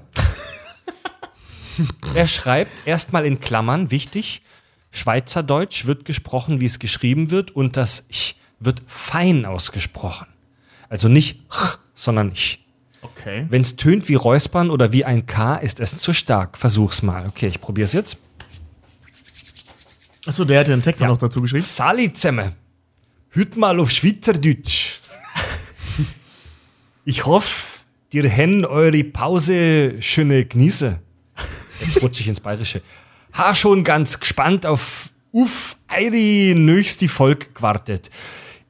Ich fahre jetzt leider nur mit nur noch mit dem Auto in die Schule, darum kann ich eure Podcast mit den anderen Leuten im Zug empfehlen. Ich rutsche jetzt ins Bayerische. Ich Ja, voll. Wir essen übrigens meistens kein Käse im Zug, Richard. Yes! Kein Chess im Zug? Könntet dir eine Hassfolge über Notruf Hafenkante Oh ja. oder allgemein deutsche Serie machen? Da müssen Also wir nur vorsichtig sein. Tobi arbeitet für die zufällig. Her herzlich verschissene Grüße aus der Schweiz. herzlich verschissene Grüße aus der Schweiz, euer Schweizer Militärguzzi. Also, äh, das ist nicht ganz richtig, was du gesagt hast, aber über Notruf Hafenkante zum Beispiel, also, Moment, ich habe da mal ein Praktikum gemacht und so, das kann ich nicht machen. Ich kenne die kurz- Leute alle, äh, das geht. Ganz kurz, Und ich mag no. Notruf Hafenkante ist eine ultra verschissene deutsche Serie. Kackserie, ja. Es ist eine ultra beschissene deutsche Serie des ZDFs, Ja, glaube ich. ZDF. Und Tobi hat am Set eine ganze Weile gearbeitet. Ja, ich habe da damals ein Praktikum gemacht. Äh, ich arbeite auch immer noch hier und hier und da mal. Äh, habe ich immer, ich habe immer irgendwie was mit Hafenkante zu tun. Ähm, das Produkt ist scheiße, aber ich würde ungern drüber lästern, weil ich die Leute alle kenne und alle sehr mag. Das ist so, dass, weißt du, wenn man über amerikanische Filme lästert, ist das leicht, weil ich kenne Cameron Ja. nicht. Aber ich, ich, sage jetzt keine Namen. Was, was heißt denn dieses hier, mir, äh, was war das jetzt? Kommen wir nochmal hoch. Mir esse übrigens meistens kein Schass im Zug, Richard. Das ist genau der, der uns im Zug immer irgendwelchen Leuten empfiehlt. Und da hast du, Ja. Richard, irgendwas gesagt von wegen mit Käse im Zug oder so. Keine Ahnung. Weiß nicht mehr. War Also wieder irgendwas Dummes, Beleidigendes gegenüber unseren Hörern gesagt. Ja, Jetzt aber rechnet der mit dir ab. Er schreibt doch halt trotzdem mit uns. Äh, Der schreibt aber nicht mit dir. Zu dir sagt er nur, ich mach das nicht. Und zu uns sagt er, ey, will cool. Ach, weißt du, wie der Joker so schön gesagt hat, wenn jemand dich. Diese Idee, ich unterbreche dich jetzt einfach, weil ich dir Ja, nicht zuhören will. okay. Diese Idee darüber, über die deutsche Fernsehlandschaft zu haten, müssen wir uns mal äh, ein Konzept so ausdenken. Würde ich gerne mal machen. Aber es ist halt einfach zu leicht, gegen die deutsche Serienlandschaft zu haten, Ja. weil das alles ja, aber so es gibt auch scheiße gute. ist. 50 Blocks heißt es, glaube ich, ne? Der Oh ja, die GZSZ ist auf jeden Fall ein Meilenstein der Seriengeschichte. Oder alles, was zählt, was vorher abgekürzt eigentlich mal anal heißen sollte. Witzigerweise, ähm, äh, Okay, die- machen wir mal weiter. Gute, gute deutsche Serien, wie zum Beispiel, ich glaube, 15 Blocks heißt, ich habe es noch nicht gesehen, diese Serie, die im Berliner äh, Dingsmilieu spielt, äh, also Kriminellmilieu und so. Die ist fantastisch. Ich habe einen Trailer gesehen und ich habe einen Teil der ersten Folge gesehen. Hier Das ist Berlin. Kommando 1 oder wie das heißt? Nein, das heißt Leute, 15 Blocks oder so. es interessiert Nein, worauf keinen. ich hinaus will, ist, interessanterweise läuft das nicht im deutschen Free TV. Ist eine deutsche Serie, läuft auf Sky. Ah, okay, kenne ich nicht. Das, Aber prinzipiell sind viele Guck's an, das Serien, ist super geil. viele Serien, die in Berlin spielen, wenn du das als Berlin, das ist einfach nur so, da, da kommt dir das kalt, der Nein, das sind die, die im nasse Angstschweiß. lau- äh, Also- laufen. Aber lass uns da gleich drüber reden. Ich will nicht sagen, dass wir es besser machen könnten, aber das muss, Doch, man, als, das muss man als Kritiker auch nicht. Also, als, als Kritiker muss man nicht es selbst besser machen können. Es reicht einfach nur Kritiker zu sein. als Nein, also, filmstudierter Kritiker setze ich mich jetzt hier hin, als jemand, der Regie studiert hat, und sage, ich kann das besser machen. Oh, Tobi, du gibst mit komischen Gib mir nur ein Sachen an. richtiges Team und Also- also, Geld. Du gibst mit seltsamen Sachen an. Was hat Tarantino so schön gesagt, als er gefragt wurde, auf welche Filmschule bist du gegangen? Auf gar keine, ich bin in Filme gegangen. was ich damit nur sagen will, ist, ähm, wir werden keine Folge über deutsche Serien machen.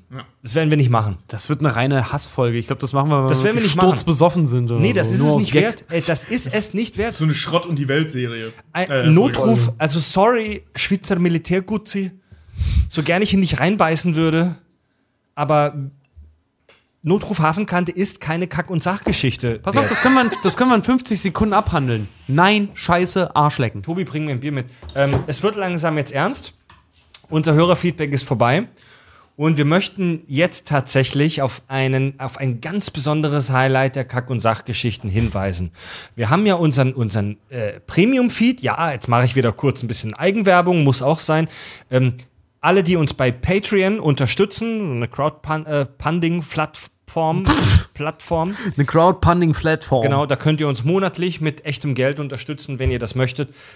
Alle, die uns da mindestens 5 Dollar monatlich geben, bekommen Zugriff auf unseren Premium-Feed.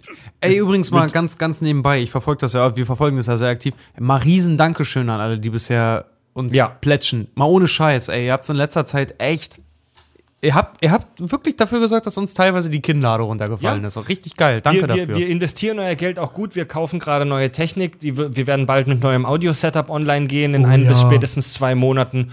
Und ähm, ihr, werdet, ihr werdet Vorteile davon haben, tatsächlich die Hörer selbst. Und zusätzlich können alle ab 5 Dollar unseren Premium-Feed hören. Und da haben wir ja unser Format Skepsis, wo wir uns mit Verschwörungstheorien beschäftigen auf total beschissene Art und Weise. Und wir haben eine Folge aufgenommen über die Reptiloiden. Als ganz kurze Erklärung, diese Idee der Reptiloiden-Verschwörung geht davon aus, dass äh, die Führungsriege also die, die, die obersten Führer unserer Menschheit, Merkel, Obama, ähm, Putin und so weiter und auch Wirtschaftsmagnaten, alles Reptiloiden sind und besonders über die Idee, dass Angela Merkel ein Reptiloid sein soll, hat sich Tobi herrlich amüsiert. Wenn sie eine Echse wäre, hätten wir alle unheimlich viel Angst. Sie würde Wii Wii Wii machen und wir würden ihr alle nach wie vor folgen. Nur, dass sie sich nicht mehr dieser sagenhaft schmerzen und energieaufreibenden Genau. und mega anstrengenden und total beschissenen äh, Prozedur des Mimikry unterziehen müsste. Da müsste sie nicht mehr nachts aufs Kuhfeld und in die frischen Kühe reinbeißen. Ja, genau, genau, genau. Die sich geheim nachts rausschleicht, um in Kühe zu beißen, obwohl du ein scheiß Steak im Rewe kriegst. Entschuldige, ich reg mich schon wieder völlig Weißt du, wie viele alte, geile Säcke es in der Öffentlichkeit geben würde, die kurz vor ihrem Herzinfarkt noch mal ficken würden? Ich werde euch jetzt hier live meinen Reptiloiden-Buddy entblößen. Na, Oh, bitte lass Ich ihn werde wieder jetzt- eingepackt. Okay, tu's bitte. seid ihr bereit? Ja. Oh Gott.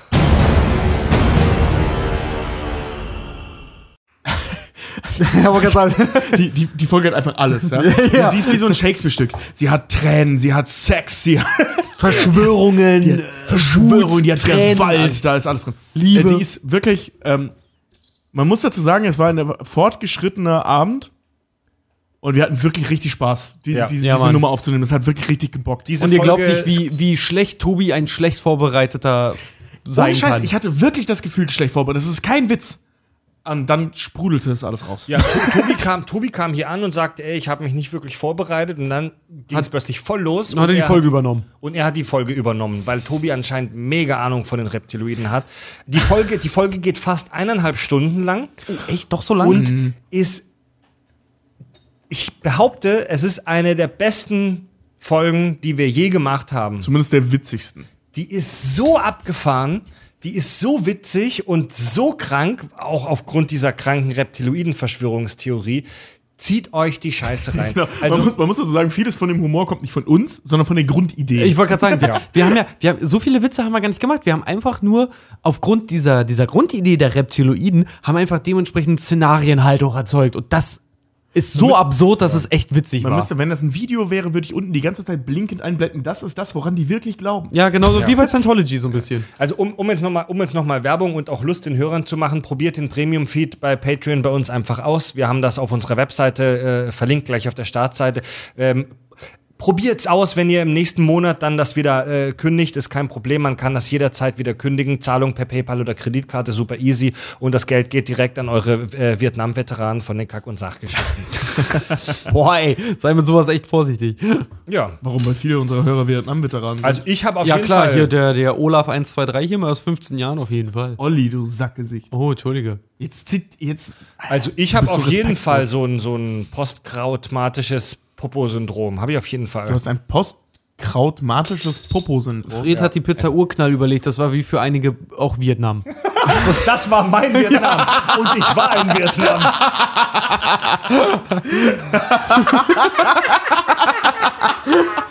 Die, die Guerilla-Führung des Dünnpfiffs. Mein Dickdarm hat gegen mich Guerillakrieg Oh, das, war, das war Blitzkrieg im Darm, Leute.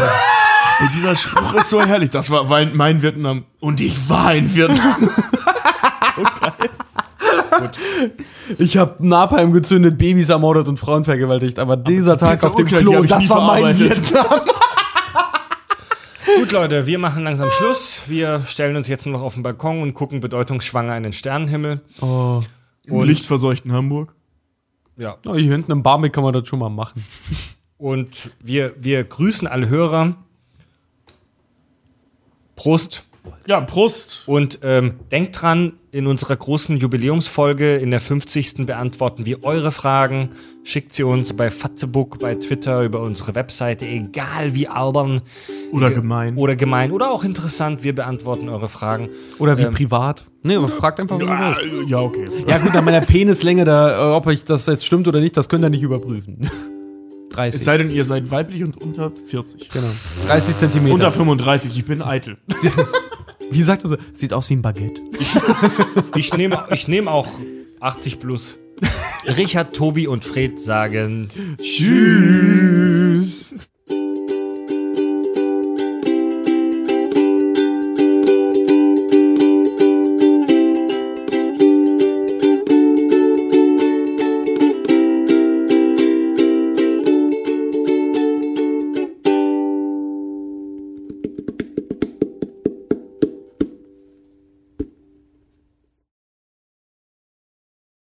Krieg ich, dass Harper Kerkeling Trump ist? Das Happe Kettling was? Trump ist? Ah. Letztens so eine Verschwörungstheorie gelesen. Weil, weil Harper Kerkeling ist ungefähr seit Beginn der, äh, äh, des Wahlkampfes, des aktiven Wahlkampfes, nicht mehr medial aufgetreten. Achso. Das ist voll die geile Theorie, dass das so ein Riesending von Harpe Kerkeling gerade ist.